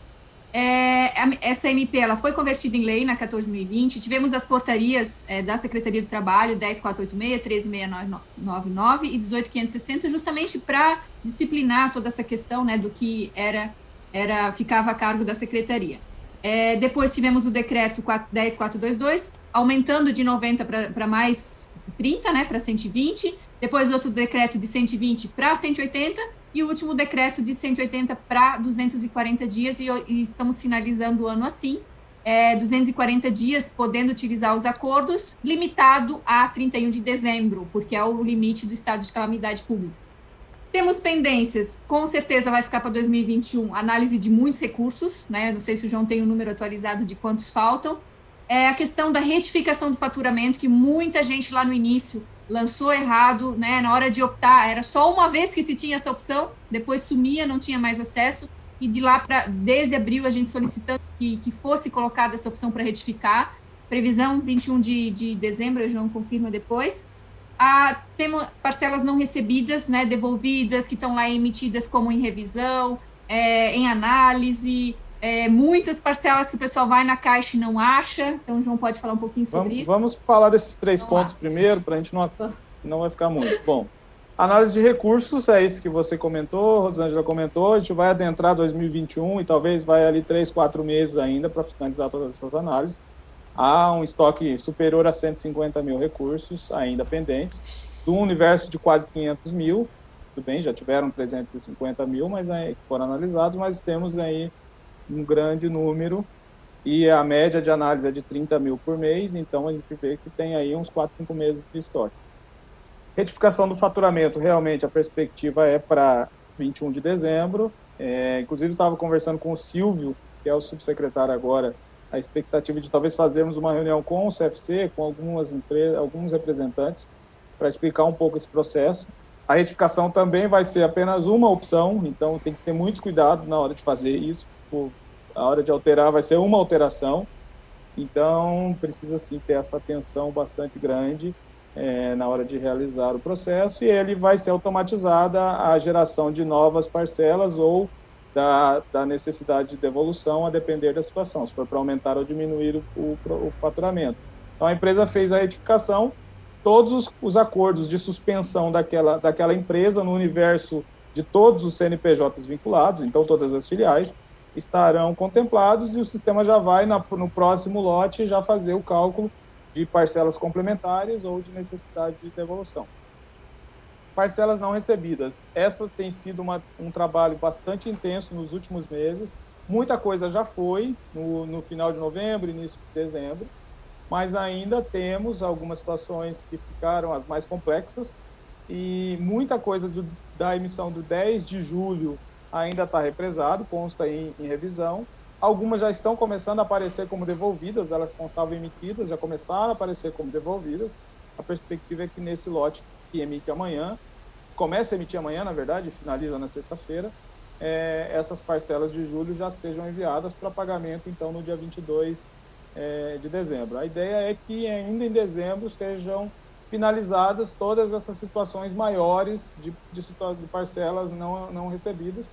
Agora, existem muitas parcelas que não foram recebidas, mas o dinheiro está na caixa.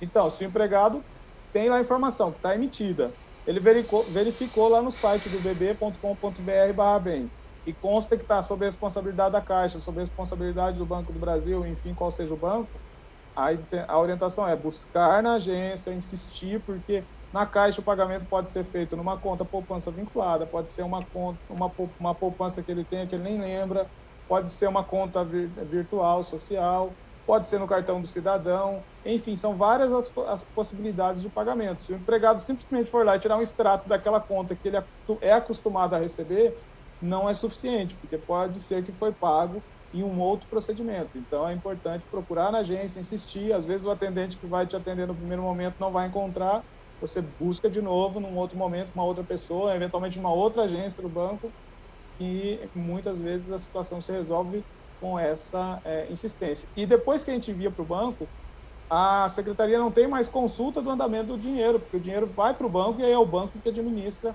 aquele processo. Então, por isso, realmente, a insistência no banco é muito importante.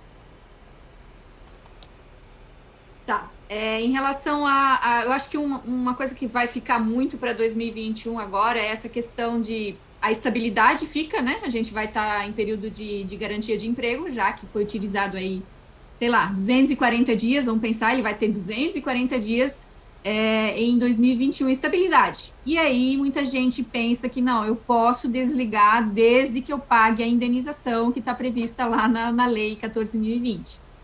Como é que é isso? Como é que isso é? A, qual é a visão disso de um auditor fiscal do trabalho, essa questão aí? Então, deixa, João, eu já vou fazer um comentário aqui, porque eu tive uma pergunta dessa em, em uma aula e achei muito interessante a gente ressaltar a importância das pessoas saberem o que é que está na norma e saberem fazer a interpretação. E mais do que isso, saber que existem diversas interpretações.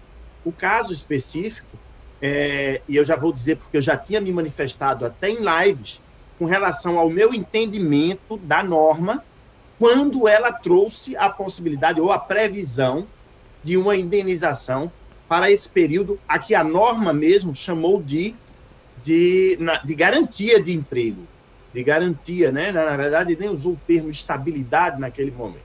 E que eu interpretei naquele momento que era até possível, desde que se fizesse o pagamento da indenização.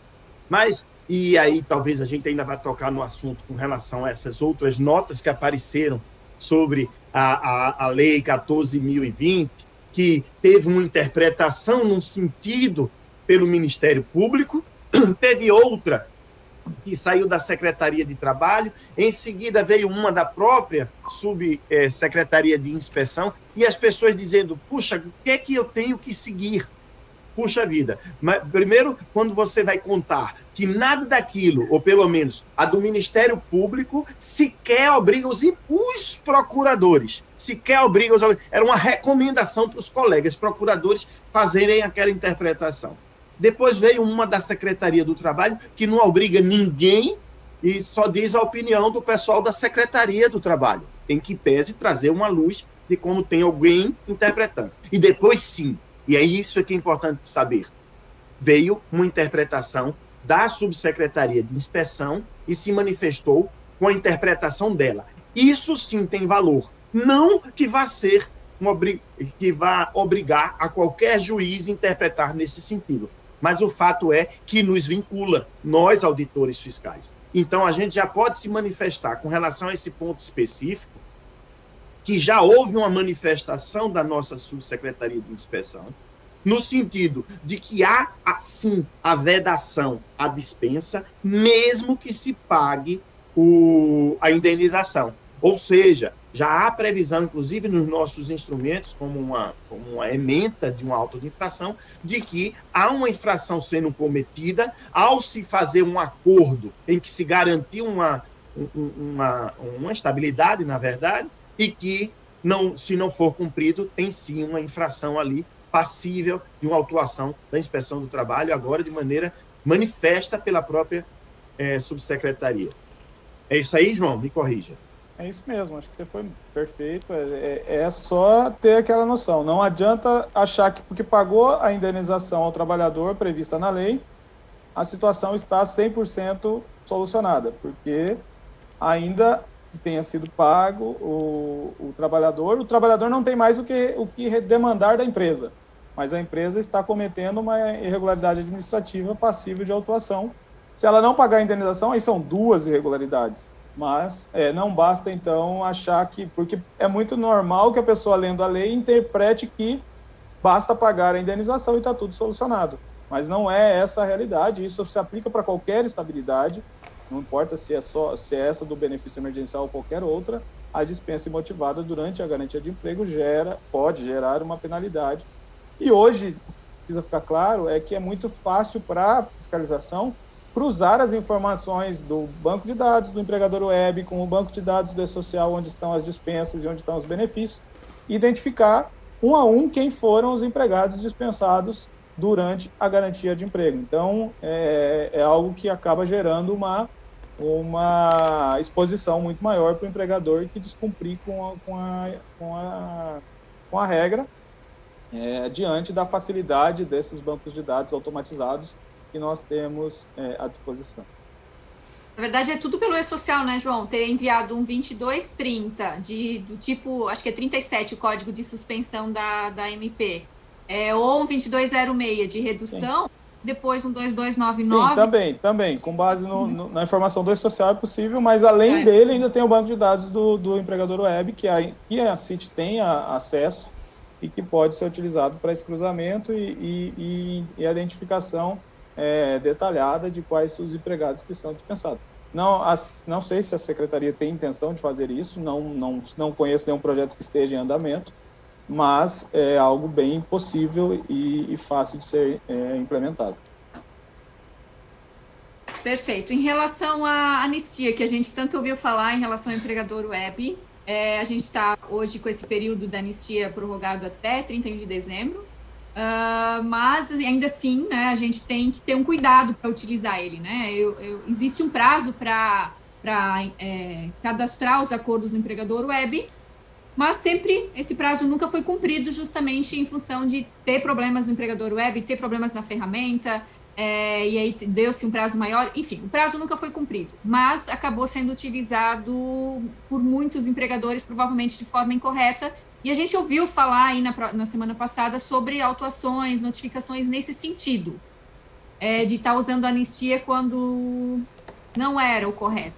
Né? O que, tu poderia falar para a gente sobre isso? Bem, é, como você disse, a lei 14.020, já desde a época da medida provisória, ela traz em seu texto expresso que o empregador deve comunicar ao Ministério em até 10 dias o acordo para que então receba dentro daquele prazo, enfim, é uma obrigação.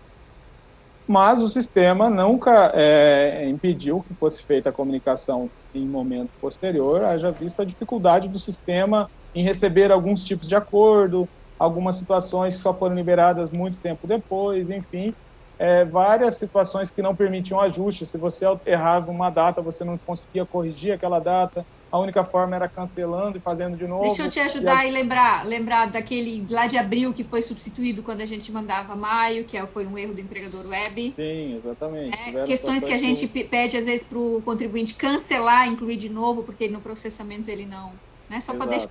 É, então, o, o, sistema tem problemas.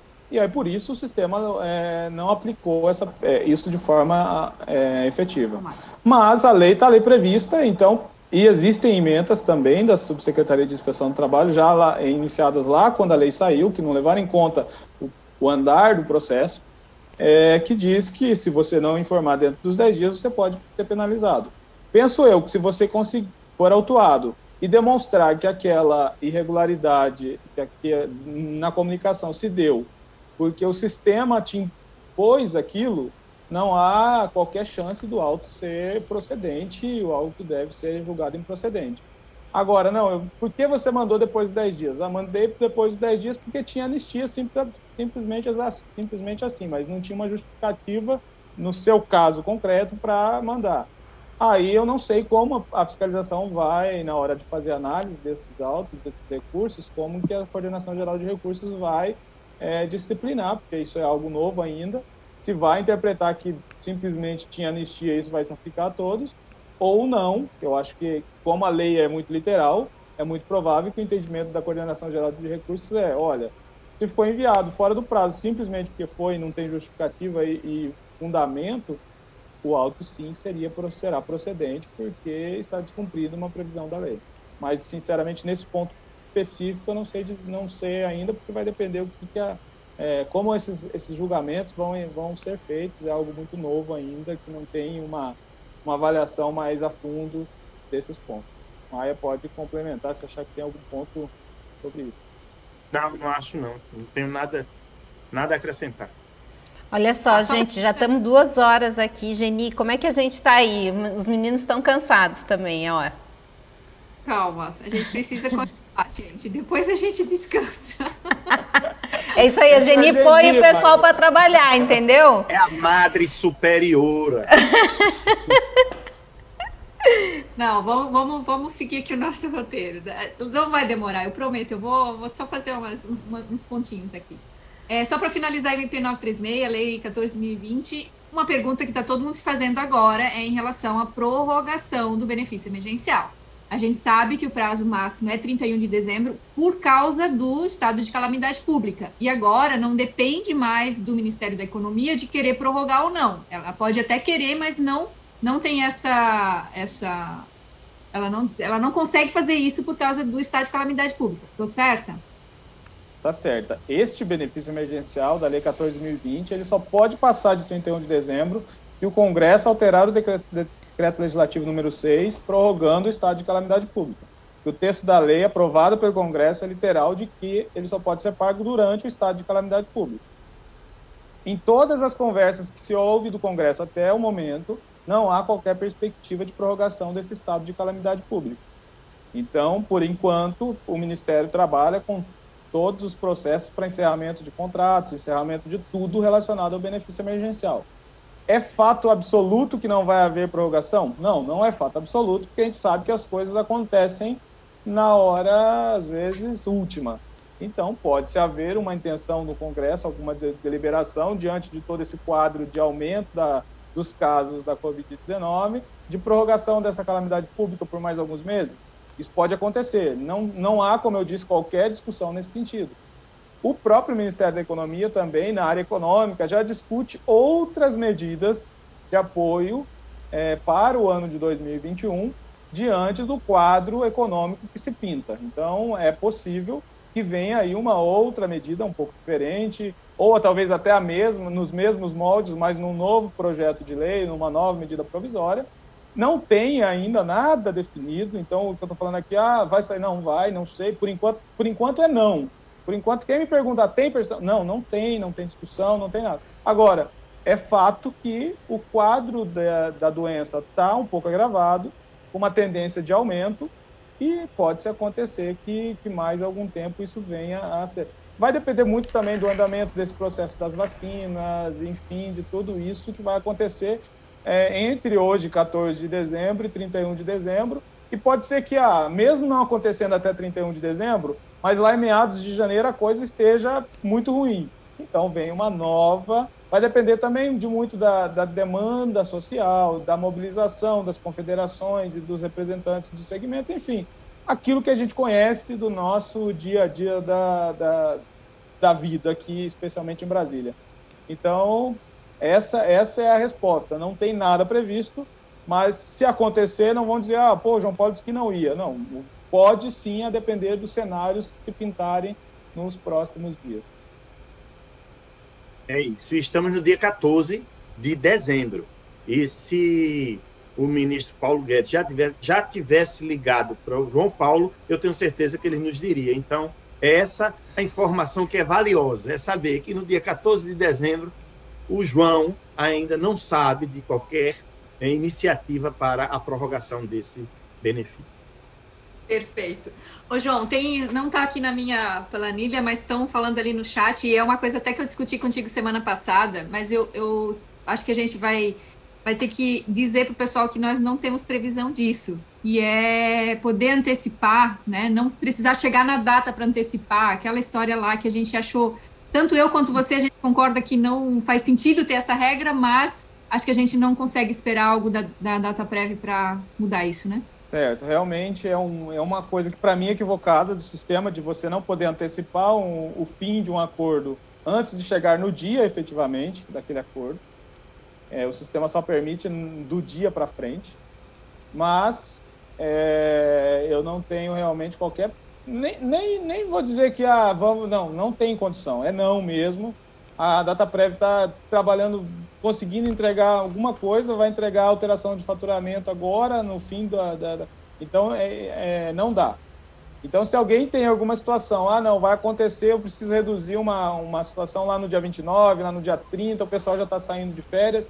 Meu amigo, lança tudo no e-social, fecha a folha já considerando aquela redução, já pode lançar o, a antecipação, enfim, fazer todo o processo dentro dos demais sistemas que não são vinculados mas no empregador web você só vai conseguir fazer no dia efetivamente. Não me pergunte por que, que essa regra trava, eu também não, não sei. Como isso nunca foi uma demanda muito forte, porque ninguém estava assim, o maior problema é agora, no fim do ano, que tem um período com, com férias natalinas e tal, é que a, a, essa demanda não aconteceu lá atrás. Talvez tivesse acontecido lá atrás, daria tempo da data prévia rever isso, a gente ter discutido. Mas agora, realmente, a data prévia não tem condições de alterar o sistema para permitir essa comunicação prévia, é, ainda que, novamente, repito, eu não vejo motivo para não ser assim. Ok, passando a MP 936, chegamos na 955, que na verdade ela revogou a MP 905 do contrato verde-amarelo, Aí a MP que revogou também caducou. Ela, na verdade, ela, ela foi. É... Vamos lá. Ela veio para revogar a 905, justamente para poder reeditar ela. Mas aí a 955 também caducou. Enfim, não foi votada e ficou por isso mesmo. Mas eu quero saber se vocês têm alguma, alguma ideia ou. Né? Vamos ter o contrato verde e amarelo para 2021 ou não? Eu não tenho ideia, João. Bom, vamos lá. Primeiro é dizer que a MP 905 era o que eu esperava ser a transformação ou, ou o, a, o trabalho grande que teríamos na legislação trabalhista para 2020, né? Porque ela vem é, trazendo uma série de alterações nos aspectos trabalhistas. Na verdade, a gente teve, né, João? A gente teve. Não, a gente teve, mas eu achava ah, que ela seria tudo. o maior. Quando veio tudo isso, isso aí já virou café, café com leite, né? Não, não teve dificuldade, já não posso nem dizer que foi difícil. Ainda Sim. que a gente construiu e desconstruiu, porque Sim. a gente teve que construir tudo, depois desconstruir tudo, uma vez que ela foi é, revogada, na verdade caducou, né? A revogação foi só um, uma forma ali de, de, de, de, eliminar a não, a não caducidade, que acabou acontecendo depois, quando a 955 veio a, a caducar e caducou uma na sequência da outra. E, e o fato é que eu, quando chegou o fim de 2019, eu achava que esse seria né, o, o maior, maior alterações, porque ela trazia é, profundas alterações com o contrato verde-amarelo e também nos aspectos da fiscalização do trabalho, ela traz, trazia bastante alterações no, no, no, no novo processamento de multas e, e, valores de multas, fazendo uma atualização desses valores e uma, uma forma mais didática no, na forma de cálculo. Porém, a MP 905 não, não foi aprovada Agora, qual é a dúvida, então? O que, o que esperar da 905 para 2021? Bom, o nosso ministro já falou a questão de uma semana ou duas, menos de, uma, menos de duas semanas, com certeza, e ele tem intenção de ter algo é, parecido com verde e amarelo para o próximo ano. Ele falou num evento público é, essa intenção de que para contemplar os, os mais vulneráveis, aqueles que têm mais dificuldade de acesso ao emprego, precisa-se de uma forma de trabalho menos é, com menos direitos do que a normal da CLT.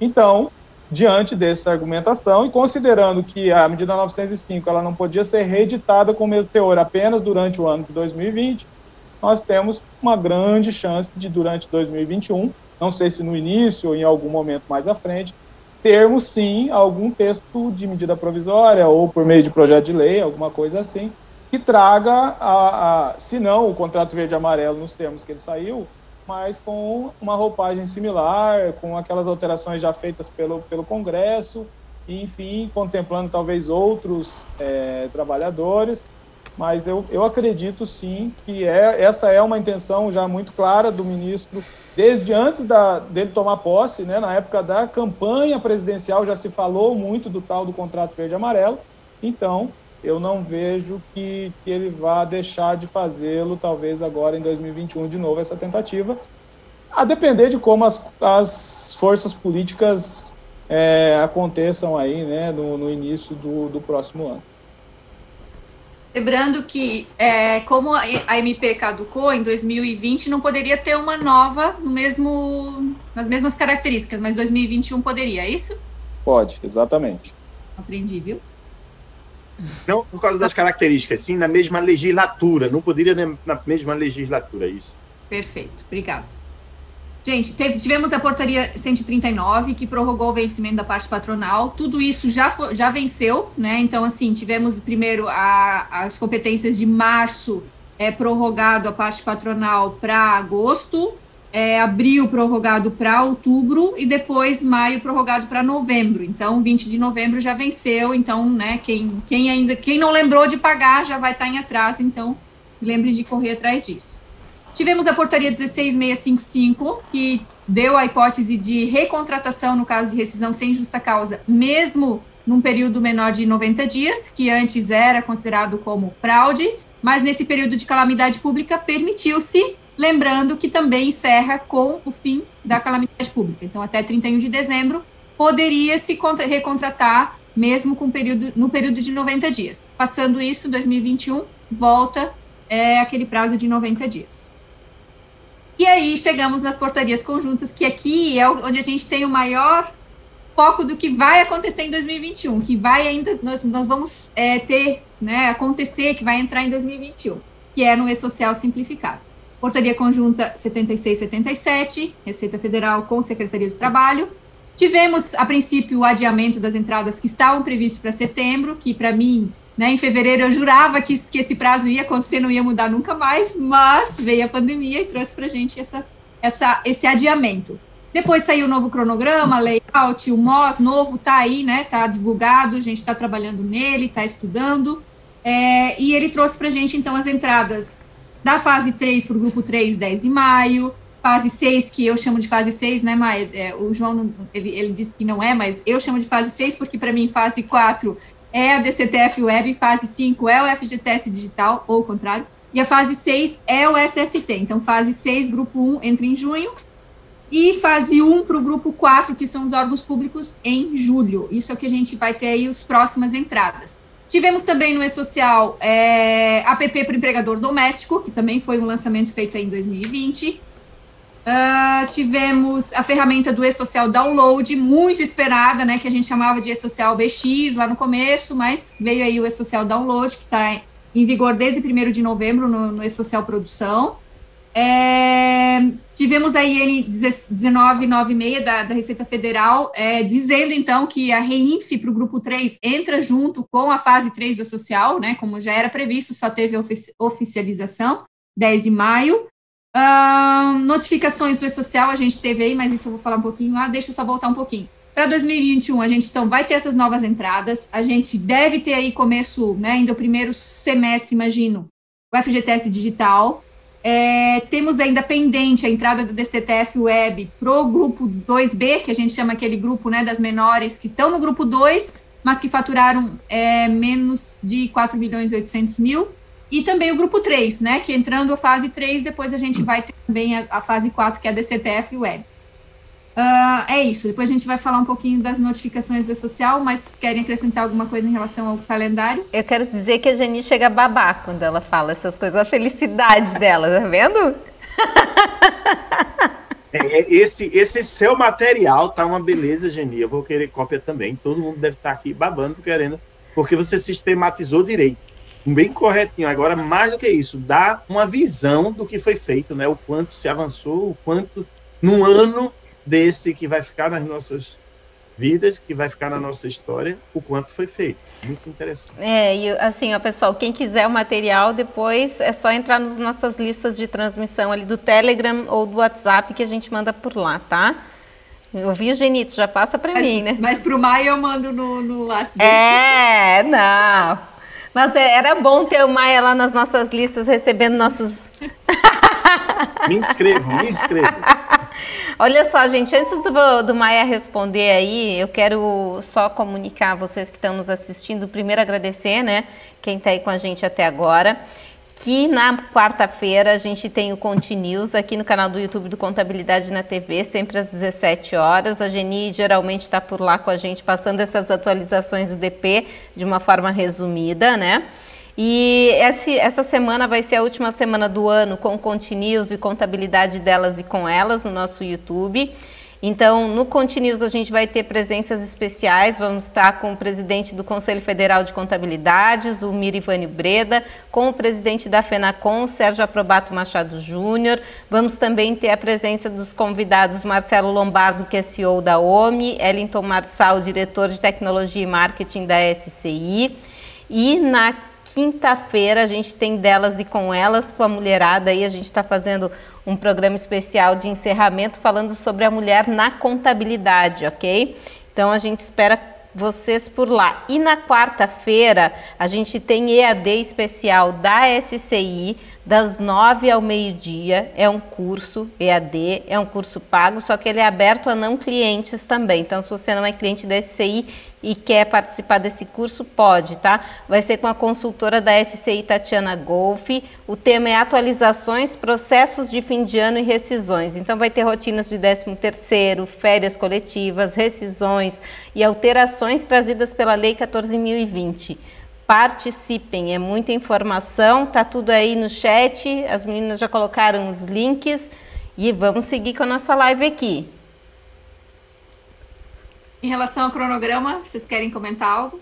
Tem ainda... Não, o que eu quero comentar em relação ao cronograma é que, diferente do ano passado, que a gente tinha uma certeza que seria setembro e não foi, dessa vez eu tenho uma, uma certeza tão certa que, mesmo que a pandemia continue ou acelere, ela não é suficiente para mexer no cronograma, porque hoje já estamos todos, Estado e, e iniciativa privada, preparados para trabalhar e desenvolver tudo para que em maio a entrada aconteça mesmo com pandemia. É só se explodir algo muito diferente que não vai acontecer para esse cronograma não rolar dessa vez. Então, agora sim, realmente, eu acho que não existe mais chance. É, eu já pensei isso no início do ano passado e não deu certo, mas eu não consigo ver motivo para que esse cronograma não se concretize e que as entradas não se é, é, efetivamente aconteçam nesse, nessas datas previstas e não só não só o cronograma já posto do e-social diretamente, né, as entradas do, do, de maio, junho, julho e novembro, e, enfim, que tem à frente, mas também é, as novas entradas do FGTS Digital, que é uma, uma nova é, substituição e que nós trabalha, estamos trabalhando de 2019, 2020 inteiro sobre, debruçados nesse processo, trabalhando nele para entrega 2021. Substituição do empregador web, que não temos data ainda, mas que é prevista para 2021. Enfim, vários outros é, avanços que estão correlatos a essas entradas para que é, a gente finalize 2021 com muito menos obrigações acessórias do que ainda 2020, mesmo já tendo substituído várias durante 2019 e início de 2020. Em relação às notificações do E-Social, que a gente precisava falar um pouquinho, porque ainda tem gente que não é órgão público fazendo CAGED. Eu vou interromper aqui, vamos falar um pouquinho disso. Então, gente, não, não tem mais Caged, entendeu? Assim, ó, a, a, a, não sei por que as pessoas insistem em fazer algo que já não existe mais, assim como a RAIS do grupo 1, grupo 2, Caged, grupo 1, 2 e 3, grupo 3, que é aquele grupo da, né, o maior volume de, de empresas, as do Simples, as pessoas físicas, MEI, entidades sem fins lucrativos, é, condomínios, enfim, todos aqueles que não são nem do grupo 1 nem grupo 2 e que não são órgãos públicos são do grupo 3 e não tem mais CAGED. Por que, que não tem mais CAGED? Porque eles já enviam os eventos não periódicos, admissões, desligamentos e transferências, que é o que a gente envia para o CAGED, eles já enviam para o E-Social, ele já tem que cumprir com a fase 2 do E-Social desde abril de 2019, então é mais de um ano, já vão para quase dois anos entregando o E-Social fase 2 e ainda tem gente entregando o CAGED. O CAGED, na verdade, ele foi, não, não tem mais necessidade dele desde janeiro de 2020, né? Então, esse ano todo já não tem mais CAGED. E aí, a gente ainda assim, né, teve agora, acho que foram 5 mil empresas, é isso, que receberam notificação que foi feito um cruzamento de informação justamente por ainda estar tá entregando o CAGED e não estar tá enviando essas mesmas informações ao e-social. Você até pode enviar CAGED desde que envie tudo para o e-social também. Mas não envia CAGED, gente, porque o CAGED já era, é, é retrabalho. Para que, que a gente vai procurar trabalho num momento que a gente não tem tempo nem para dormir? Então, para que ter esse trabalho a mais, né? Então, se quiserem falar um pouquinho sobre isso. A palavra já disse tudo, também acho. Não tem utilidade nenhuma. Mesma coisa com relação à raiz. Ao contrário, com relação à raiz, gerou um complicador, criou uma expectativa de que estava se cumprindo a obrigação. Aqueles que não tinham mais a obrigação e sim tinham que ter o E-Social, isso gerou problemas que a gente está tendo que sanar até hoje, né, em dezembro, com relação ao abono do pessoal referente ao ano passado. Esse negócio de se cumprir com a obrigação que não se tem já, já cria uma expectativa errada, então faço minhas as palavras da Geni. E, e, assim, nesse ponto que você narrou, acho que esse aspecto da desnecessidade de mandar, acho que já está bem claro. Mas é, um ponto que chama atenção em relação a isso é o início do processamento pela Subsecretaria de Inspeção do Trabalho da, da malha, vamos dizer desse modo, de informações é, enviadas é, equivocadamente ao e-social, ou não enviadas, como é como muitos casos ali.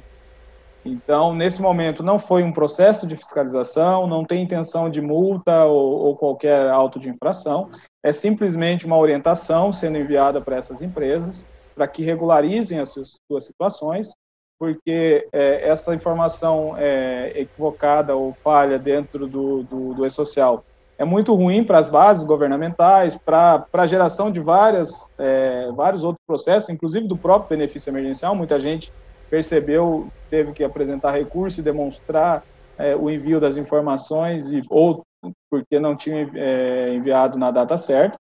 Então, é, nesse momento, a Secretaria de Inspeção não está é, autuando nesse processo. É claro que numa ação fiscal específica, pode sim já estar tá sendo autuado, porque a substituição aconteceu desde outubro do ano passado, então nós já temos mais de um ano que a substituição de carteira e livro de registro aconteceu. A substituição de CAGED desde janeiro. Então, numa ação fiscal, é possível que um auditor identificando, ele já esteja autuando e as empresas já tenham recebido autos de infração.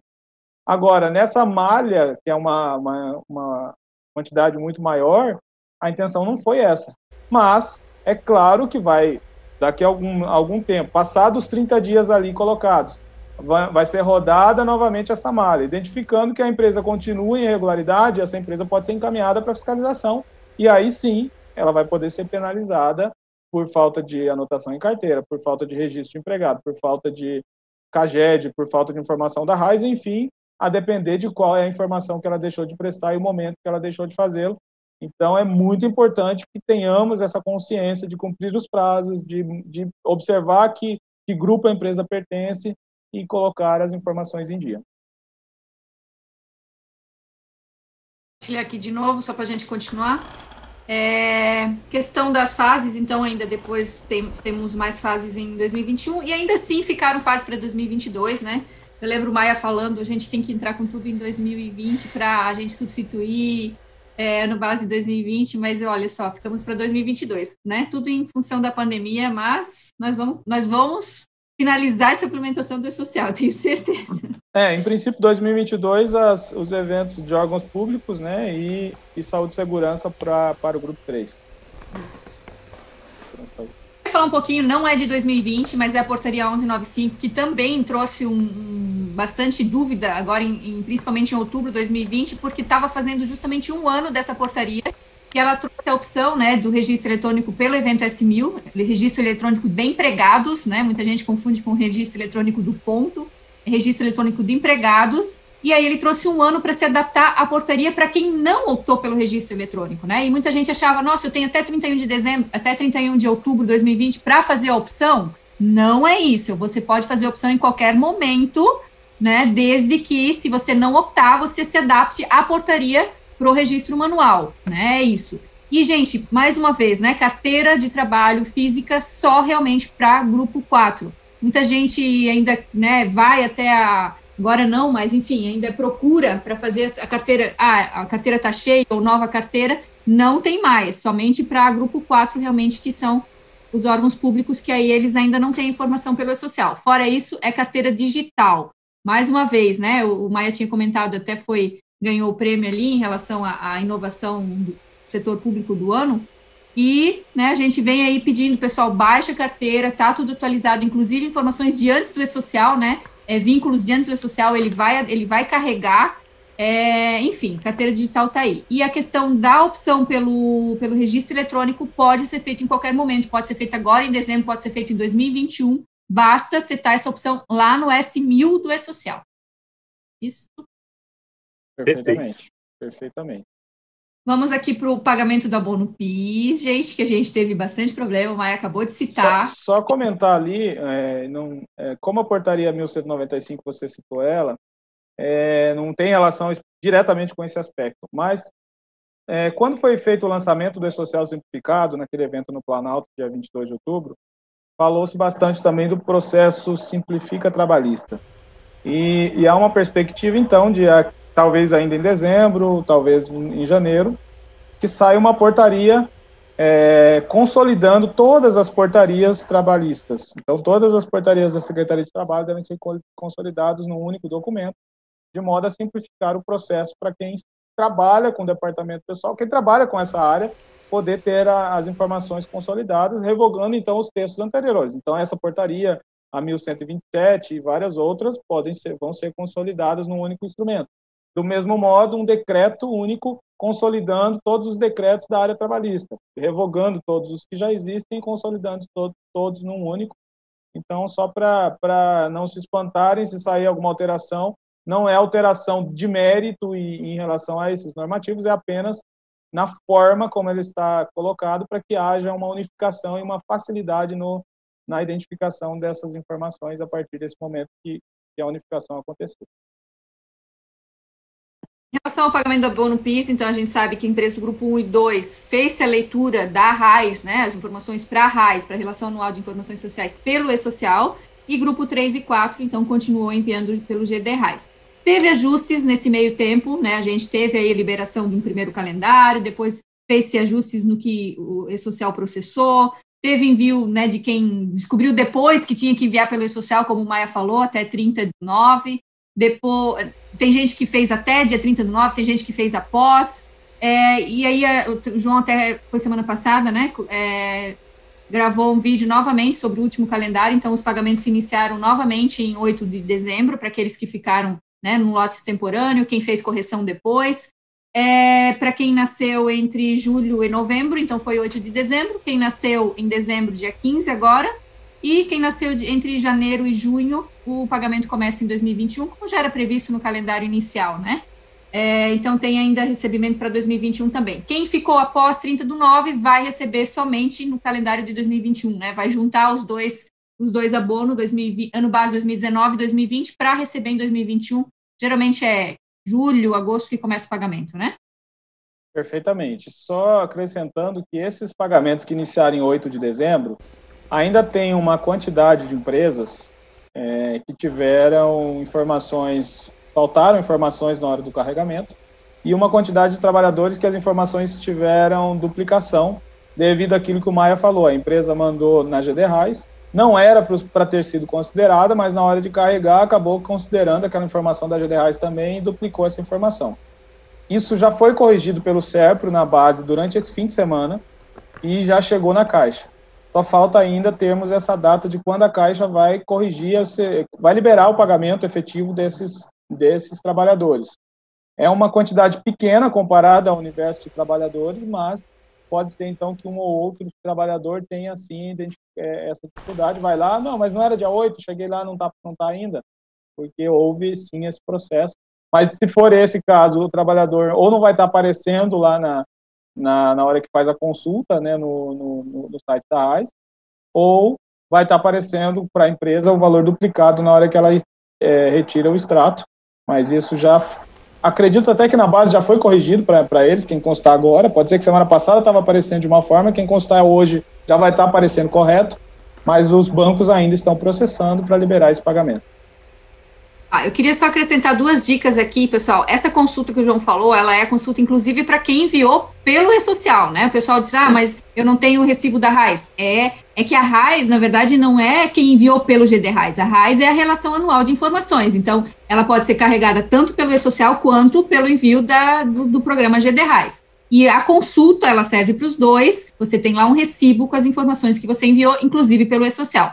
Outra dica, pessoal, a gente tinha sempre muita dúvida, né? Como é que, o que, que contempla a base da RAIS, né? No que a gente enviava para o GD RAIS. Com o E-Social, a gente não tem uma base para RAIS, né? A gente tem a base do INSS, do FGTS e a base do IR. O que, que o, o CEP, quando processa, pega de informações, né? O que é base de FGTS. Então, é, atentem-se a essa base do FGTS, que é o evento 5003, que retorna a base do FGTS quando a gente envia ou 1.200 ou um 2299, que é o revento de remuneração, e no retorno a gente tem a base do FGTS. Mesmo o FGTS não estando em vigor no E-Social ainda, mas a, a informação para a RAIS é carregada através dessas informações, tá? Então, sempre é bom conferir, mesmo que ainda não está valendo, né, o FGTS pelo E-Social.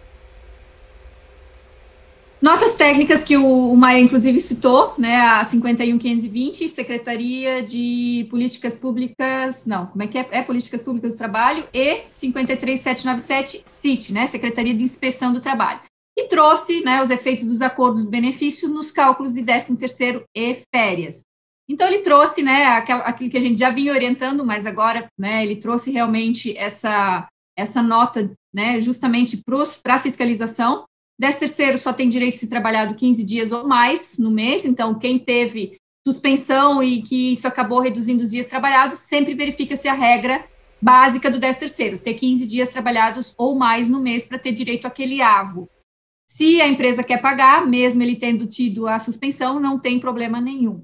Férias é, estende o período aquisitivo em caso de período de suspensão do benefício, e, em casos de acordo de redução, tanto para décimo quanto para férias, paga-se integral, né? Dá férias enquanto tem período reduzido, volta o período integral, paga férias, depois se quiser reduzir de novo, pode. Cálculo de décimo, mesmo você está estando reduzido em dezembro ou novembro, quando pagou o seu adiantamento, é baseado no salário integral. A gente já vinha falando isso, né? Também essa nota técnica, inclusive essa última da Secretaria de Inspeção, trouxe é, que para comissionados, né, que, que recebe o décimo em, é, por médias, né, médias do ano, então ele trouxe a, a, não utilização dos meses que teve acordo, teve redução, teve suspensão. Tira-se isso desses meses das médias, faz só os meses que ele realmente teve, não teve acordo do benefício. É, não poder reduzir da estabilidade, que o Maia citou, o aviso prévio trabalhado. Então, é, você dando aviso prévio, você não pode contar aquele tempo de aviso prévio trabalhado para reduzir né, a estabilidade ou o tempo de garantia de emprego. E se em dezembro, né, ou no momento do adiantamento do décimo, ele tiver com o contrato suspenso, mesmo assim ele recebe o recibo. Muita gente tinha essa dúvida, né? É, ele está com contrato suspenso, ele não tem folha de pagamento, porque ele está com o mês todo é, suspenso. Ele tem o recibo de décimo, ou ele pode ter, inclusive, o recibo de mensal, é, o recibo mensal com a verba do pagamento de um terço de férias, que também muita gente tinha dúvida. Não tem problema nenhum Muita gente tinha medo, é, ah, vai bater lá na data prévia, vai ter informações, não vai receber o benefício, né? Enfim, não tem esse cruzamento de informação, só para deixar bem claro. Não sei se querem acrescentar algo, posso seguir? Segue, Geni, tá não, dando aula perfeito. aí. Perfeito. eu falo muito rápido, né? Mas é por causa do tempo também. Vamos lá. A nota técnica 20-2020 do E-Social, que trouxe lá no dia 2 de dezembro, até a gente foi pego bem de surpresa, né? A Receita Federal foi lá, publicou a nota, já fez alteração no E-Social e a gente começou a ver, poxa, deu diferença no E-Social. É justamente a decisão do, do STF quanto à não incidência de contribuição previdenciária patronal no salário maternidade. Então, foi aplicado no dia 2 de dezembro, o efeito é inclusive retroativo. Então, se você hoje é, retificar é, alguma folha de ela foi aplicada na competência de novembro, mas se você aplicar em outubro, em setembro, em janeiro de 2020, ele vai ter efeito também. Uh, Para isso fazer efeito, eu preciso reabrir a folha, retificar o 1.200 ou 2299, que é o meu evento de remuneração, fechar novamente e ele já aplica essa, essa não incidência na DCTF Web e também no 5011 do E-Social, né? E uma coisa leva a outra. Então, essa nota aí, ela tem efeito, eu, a, gente, a gente costuma falar que é cinco anos, né, que eu posso reaver é, em relação desses valores. Então, vale a pena é, dar uma olhada nisso, porque a decisão veio nesse sentido. Pessoal, uma, uma questão ainda, que aí o João até, não sei se tu tens alguma informação atualizada em relação a Cefip, é, vai ter atualização do Cefip quanto a isso, não tem ainda, a folha de novembro foi fechada lançando compensação, enfim, né? Cada um fez, fechou de um jeito, já que não tinha orientação quanto a isso. O E-Social estava pronto já no dia 2, Cefip hoje, dia 14, nada ainda. Então, quem fechou, é, quando sair a atualização da Cefip, tem essa questão na Cefip, ou seja, empresas que ainda não estão na DCTF Web e que entregam a parte previdenciária pela Cefip ainda, provavelmente, não, com certeza vão ter que retificar a competência 11 para poder fechar os valores. É, na verdade, a Receita, Receita e Caixa já estão trabalhando nesse processo. É, inicialmente pensou em fazer aquela orientação de usar a compensação, mas a gente sabe que na compensação da Cefip você não compensa terceiros, então é aquela, aquele caminho bem complexo que quem utiliza é, em outros, já utilizou em outros momentos sabe. Por isso, há sim, eles estão trabalhando, não é nossa área, mas é, a gente acaba tendo esse contato é, com o pessoal da, da Receita da Caixa, eles estão trabalhando sim na alteração da CFIP para que logo esteja uma nova versão permitindo fazer essa, essa, essa alteração. E aí realmente pode ser necessário fazer, não só para novembro, mas para outros meses que seja necessária a, é, a restituição desses valores pagos. Afinal, a, a interpretação é de que você pode reaver os valores dos últimos cinco anos meu último, último slide, mas eu não vou, a gente não vai tratar, porque são vários assuntozinhos que vai dar um pouco de polêmica, um pouco de, vai estender, e eu vou deixar aberto aí, já que ainda não conseguimos terminar, eu vou deixar aberto o convite para voltar, né, Maia, para voltar para mais uma live. A gente faz comecinho do ano que vem, quando a gente voltar de férias, se é que a gente vai ter férias, né, para daí a gente comentar sobre o trabalho home office, que eu acho importante a gente é, citar em relação, né, 2021 vai ser uma tendência trabalho home office, como é que fica a relação trabalhista, questão de normas de SST, né? Como é que eu estou trabalhando em casa, se eu me acidento, o que, que acontece, enfim. Acho que vale a pena a gente conversar um pouco sobre isso. A questão de telemedicina, tele, telesaúde, né, que está aí também é, sendo possível, como é que fica isso nas relações trabalhistas? As normas regulamentadoras que tem previsão para alterar em 2020, empregador web, que o João até já citou, que vai substituir né, em 2021 também, LGPD, que está aí, que só ela já dá uma live, né? Então, assim, tem muito assunto ainda. Mas para finalizar, gente, eu não vou segurar mais vocês. É... Agora eu devo uma outra homenagem para eles, né, Magda, de ficar aqui tanto tempo. Então, é... Nós duas, nós duas, a gente tem que fazer uma homenagem é. para eles. Vamos fazer, olha, quando der no presencial, a gente faz uma festa, viu, gente? Boa, boa, boa. A homenagem é para a Geni. A gente ficou aqui a pulso, eu e João. Foi ela que segurou. Não. Ó, só o recado para os profissionais da área aí para 2021. É, assim, eu vou começar dando meu recado, tá? Depois eu passo a palavra. Gente, assim, ó, um ano desafiador que foi, e a gente vai ter outro à frente. Tá? O que que eu, assim, eu, eu aprendi muita coisa, né? Muita coisa, muitas lições me trouxe esse ano. Mas eu acho que eu queria deixar de recado, e o Maia já, já até citou isso antes, mas eu quero falar novamente, que é a questão da gente ler, da gente interpretar, da gente estudar, da gente buscar todas as informações necessárias. Tudo isso que a gente falou aqui, gente, tudo, tudo tem live específica sobre cada assunto. Se não tem live, tem vídeo gravado. Então, assim, tudo foi falado. Aqui a gente quis fazer uma retrospectiva, mas tudo isso foi falado com bastante ênfase durante o ano todo. É, eu acho que eu contei, eu acho que eu fiz 15 lives com, com, o João, com o João durante o ano. Então, assim, a gente, fora né, as lives que a gente fez sozinho, ele fez em outros canais também. Então, é, tudo tem informação. E a gente precisa, inclusive, gente, não é, é, isso eu falo por mim, tá? Não é assistir de qualquer jeito, não é ler por cima, é realmente se concentrar no que está lendo, no que está fazendo, faz grupo de estudos, né? Discute com uma pessoa do lado, e eu tenho feito isso muito com o João, e, e assim, por isso a minha gratidão tanto, né, a, a, vocês dois como profissionais, porque a gente aprende muito, a gente cresce muito em relação, fazendo isso, né? E eu acho que essa é a dica que eu quero deixar para o pessoal do DP, é estudar, estudar, buscar, se concentrar, não é ler por cima e perguntar para o outro que é mais fácil. Se você estuda, você aprende, aquilo ninguém tira, né? Isso a gente já cansa de falar sempre. Então, meu recado é esse, e, e buscar valorização, né, essa valorização aí do DP que a gente tanto falou, ela não cai do céu, não adianta ficar reclamando, a gente tem que buscar, gente, e, e tá aí, né, o setor tá em destaque, como o Leandro até comentou, e é a hora da gente buscar, não adianta reclamar, não vai cair do céu, cada um tem que buscar o seu caminho. Perfeito, Geni. Colocações maravilhosas. Eu acho que não vale só para quem é do DP, vale para qualquer profissional, né? Você é profissional, estude né, em qualquer área, qualquer segmento, porque isso é que vai fazer a diferença. Deixa eu ver aqui. Ah, vamos falar com o João Paulo. João Paulo, a Maria Ferrari está dizendo que eu mereço homenagem. Obrigada, Maria. Merece, merece. Olha, bom, primeiro é agradecer Magda, Geni pela, pela, por tudo dessa live de hoje, realmente inesperado para mim. Mas, é, então, eu fico, assim, realmente muito agradecido, lisonjeado, feliz e, ao mesmo tempo, dizendo que não merecia, não, não enfim, o que a gente está fazendo é realmente um trabalho de várias pessoas, várias mãos, várias cabeças, sempre trabalhando em conjunto. Então, realmente, vocês merecem muito mais homenagem do que eu. É, a Geni, não tenho o que falar, né? Como eu disse, eu ainda tenho obrigação de fazer, a Geni não tem obrigação nenhuma de fazer o que faz, e, e ela é, assim, disponível de um modo é, inimaginável, é, especialmente num momento de, de, tanta individualidade que a gente vê nas pessoas.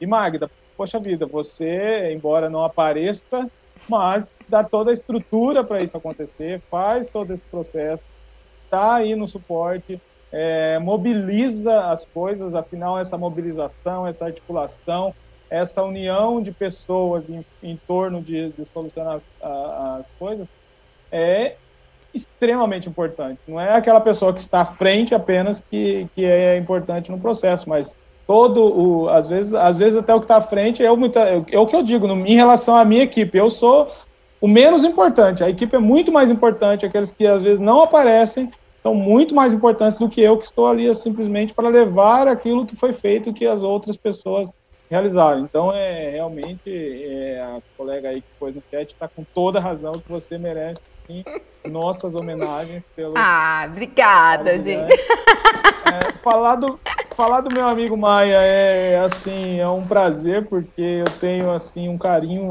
imenso e uma pena que esse ano a gente não está conseguindo se ver muito, porque Maia está ficando muito lá e eu aqui, a gente não está viajando quase. Mas é, ano que vem a gente vai conseguir é, tomar uns cafés juntos, que é, é, o que a gente toma, né, né Maia?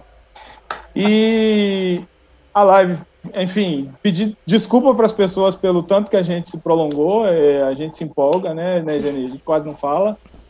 É, o que a Jenny falou é fundamental, realmente. A gente precisa ter em 2021 essa, eh, essa visão de, de estudar, aproveitar as oportunidades que hoje são, às vezes, até gratuitas. Muitas vezes você consegue estudar e ter, e ter boas, é, boas aulas, boas informações é, de forma gratuita, basta é, fazer uma seleção aí, você consegue realmente. Eu, por exemplo, não conseguia acompanhar, se eu fosse, não dava para tanta coisa boa que gostaria de estar, às vezes eu tá, é, gostaria, o, o Maia estava numa live, eu queria assistir, não podia, porque eu estava numa outra, ou estava numa outra. Então, assim, é, é, é muita informação boa disponível. E também existem cursos, e aí a gente até está pensando em alguma coisa, não vamos ficar falando sobre isso aqui não, né, né Geni? Mas a gente está pensando em alguma coisa aí para 2021. 2021 promete aí algo, alguma, alguma surpresa, porque é, as pessoas têm demandado essa, essa questão de algum curso, de alguma forma, de uma mentoria, e a gente está pensando numa entrega dessa. Acho que isso vai, vai ser um projeto aí 2021 para a gente que já tem pouca coisa é, gastar o resto das horas do dia. Mas é isso, gente, e que seja é, um final de ano muito de paz, de saúde para todos, de atenção, de cuidado. É, tá difícil, às vezes não está sendo possível de estar com as suas famílias, mas quem puder estar com as suas famílias, curtam as suas famílias, aproveitem esses momentos, aproveitemos esse essa fase dá, dá para dar uma descansada para que estejamos com baterias recarregadas e 2021 seja ainda, é, ainda que seja é, um ano que com certeza não vai ser com essa loucura que foi 2020, mas é um ano que nos dá aí então mais condições de dentro dos desafios, dentro das oportunidades, aproveitá-las e, e, termos um crescimento pessoal, termos um, um crescimento profissional, os profissionais dessa área têm a cada momento ganhado mais importância, têm realmente sido valorizados porque o trabalho está sendo feito de forma diferente. Eu acho que é isso que vai, que tem feito a, e vai continuar fazendo a diferença nessa nessa relação, porque o profissional da, da do departamento pessoal ele é fundamental para que a, a empresa vá bem, para que o negócio vá bem para que é, as pessoas tenham prazer no que fazem, para que possam trabalhar em harmonia em, em uma situação de, de mais comprometimento. Isso passa sempre pelo profissional do RH que acompanha desde a entrada e durante todo o percurso do profissional dentro da empresa até o seu desligamento e muitas vezes depois do desligamento ainda prestando informações, fazendo alguma, algum, algum processo que é necessário. Então, é realmente é, é um coração da empresa é, então, se sintam todos vocês do departamento pessoal muito importantes. Meus parabéns de coração pelo que fazem, porque realmente não é fácil e vocês estão aí fazendo, lutando e a cada dia vão com certeza ser mais reconhecidos. E fica aí meu abraço a todos.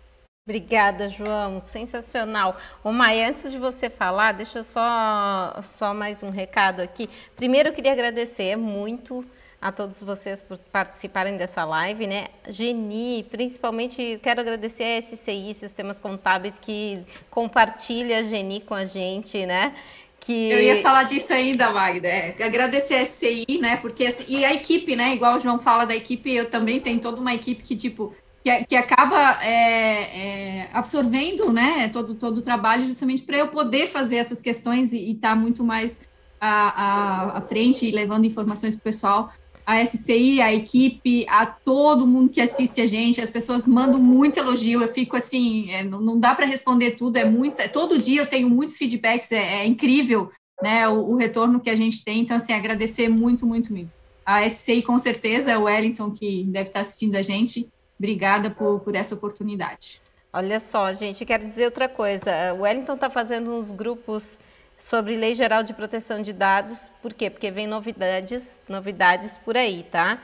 Então, se você quer participar desses grupos, primeiro acesse o nosso... Eu vou, eu vou mandar ali pelo, pelos grupos de WhatsApp do Contabilidade na TV e também vou mandar pelo Telegram do Contabilidade na TV. Então, Lei Geral de Proteção de Dados, vem novidades por aí bem bacanas para o mundo contábil, tá? Maia, querido, deixa eu te ouvir. Então, agradecer a todo mundo que está aqui até agora. Parabenizar pelo excelente evento, foi maravilhoso, mais uma vez. É, com relação às palavras de João, quanto à modéstia dele, com relação a ele e a equipe dele, eu quero dizer que é tudo verdade com relação à equipe. A equipe é de fera, muito fera, mas ele faz essa regência como um maestro e faz muito bem. E essa não é minha opinião só, não. É de toda a equipe. Falo aqui em nome da equipe. E, e terminar aqui com essa palavra de mensagem, me referindo ao que falou a Geni. Eu acho isso mesmo. Às vezes as pessoas precisam de algum incentivo a mais ou algum argumento a mais.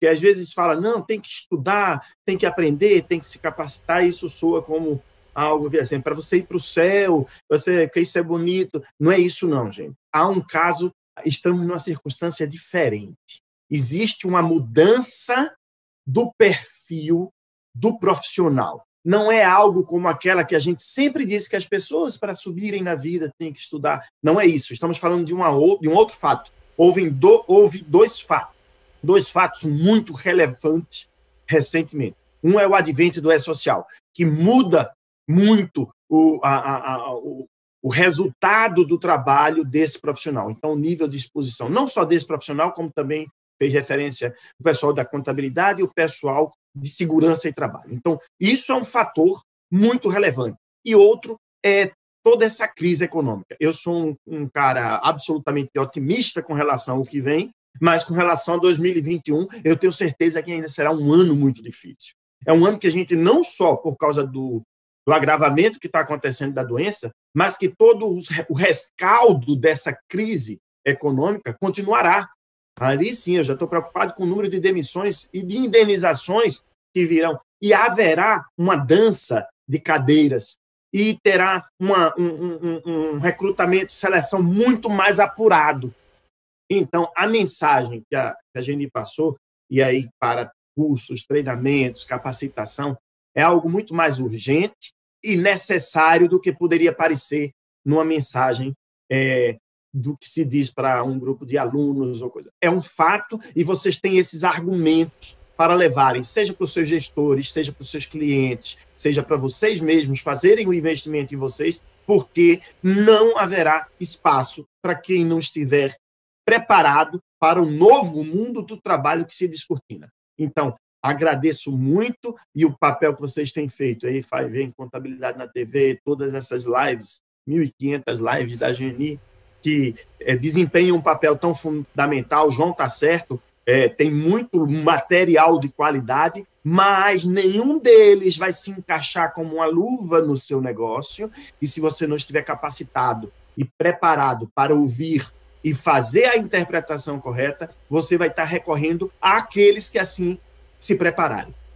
Essa é a mensagem de fim de ano, de muita alegria, paz, saúde. Se cuidem, não vão atrás da cabeça desse pessoal que está dizendo que é gripezinha, que é uma besteirinha. Estão enganados, não é não. Tem gente que está tendo acesso à saúde, tem gente que tem todos os recursos e ainda se dão mal. Ah, mas tem aquele que se dá bem. São, acontece, mas não queira ser você o que vai mostrar que está se dá bem. Então, peço a todos que se cuidem, desejo um ano maravilhoso e agradeço a vocês de coração e parabenizo pelo excelente evento. Gente, muitas horas a gente ficou, muitas horas. Mas é muito bom estar com pessoas tão inteligentes, tão excepcionais, tão é, caridosas como vocês, viu, gente? É maravilhoso. Eu só tenho a agradecer. Maia, estava com saudade de você. Você é uma, uma pessoa realmente é, que faz a diferença, viu? Tem um carisma, tem, tem todo um apelo, né, Geni? É muito Viu? bom. Eu falei que quando o João Paulo veio substituir o Baia, não, não gostei dele, eu não, não gostei. Não, mas não, não, não, não, não. Não, mas essa foi a primeira impressão, sabe? Depois a gente... tu também não gostou muito dela, né, João? O que, que, é essa, que, que essa lemoa aí braba tá falando, né? Pois é. A Geni, ela bota primeiras... todo mundo para trabalhar, tá, gente? Não é só vocês. Uma das primeiras reuniões eu já, já discuti com o João, já. É realmente a primeira impressão dele não deve ter sido boa. Espero que tenha mudado. Olha só, eu vou agradecer muito todo mundo que ficou com a gente até agora. Lembrar, quarta-feira continua às 17 horas, quinta-feira contabilidade delas e com elas 16 horas. Espero vocês, viu? Obrigada. Tchau, tchau. Tchau.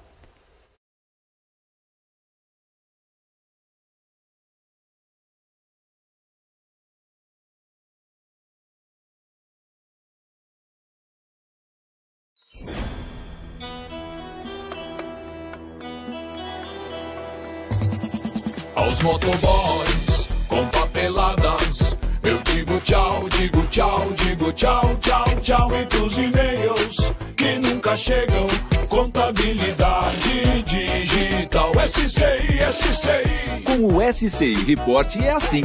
O contador publica os relatórios e acompanha a visualização de sua equipe, verifica se os seus clientes imprimiram e pagaram as guias e impostos e ainda disponibiliza para os colaboradores das empresas que são seus clientes uma série de documentos. Alô, alô, alô, alô, alô é tchau, alô é tchau, alô é tchau, tchau. Com o SCI Report, o atendimento contábil é 24 horas e sem interferência de usuários. Tudo funciona com autoatendimento. Assim que a contabilidade publica os relatórios, o cliente pode visualizar e imprimir o que desejar a qualquer momento, inclusive com informações retroativas. Todos os avisos e solicitações são feitos via CRM e a contabilidade fica com os registros de envios e acessos. E para atrasos, as correções, também avisos de. Se o cliente precisar de uma segunda via de boleto ou se precisar pagar algum imposto em atraso, é só colocar a data que o SCI Report já calcula o novo valor. O sistema também detecta prováveis distorções nos pagamentos de impostos e alerta os usuários. Fique atento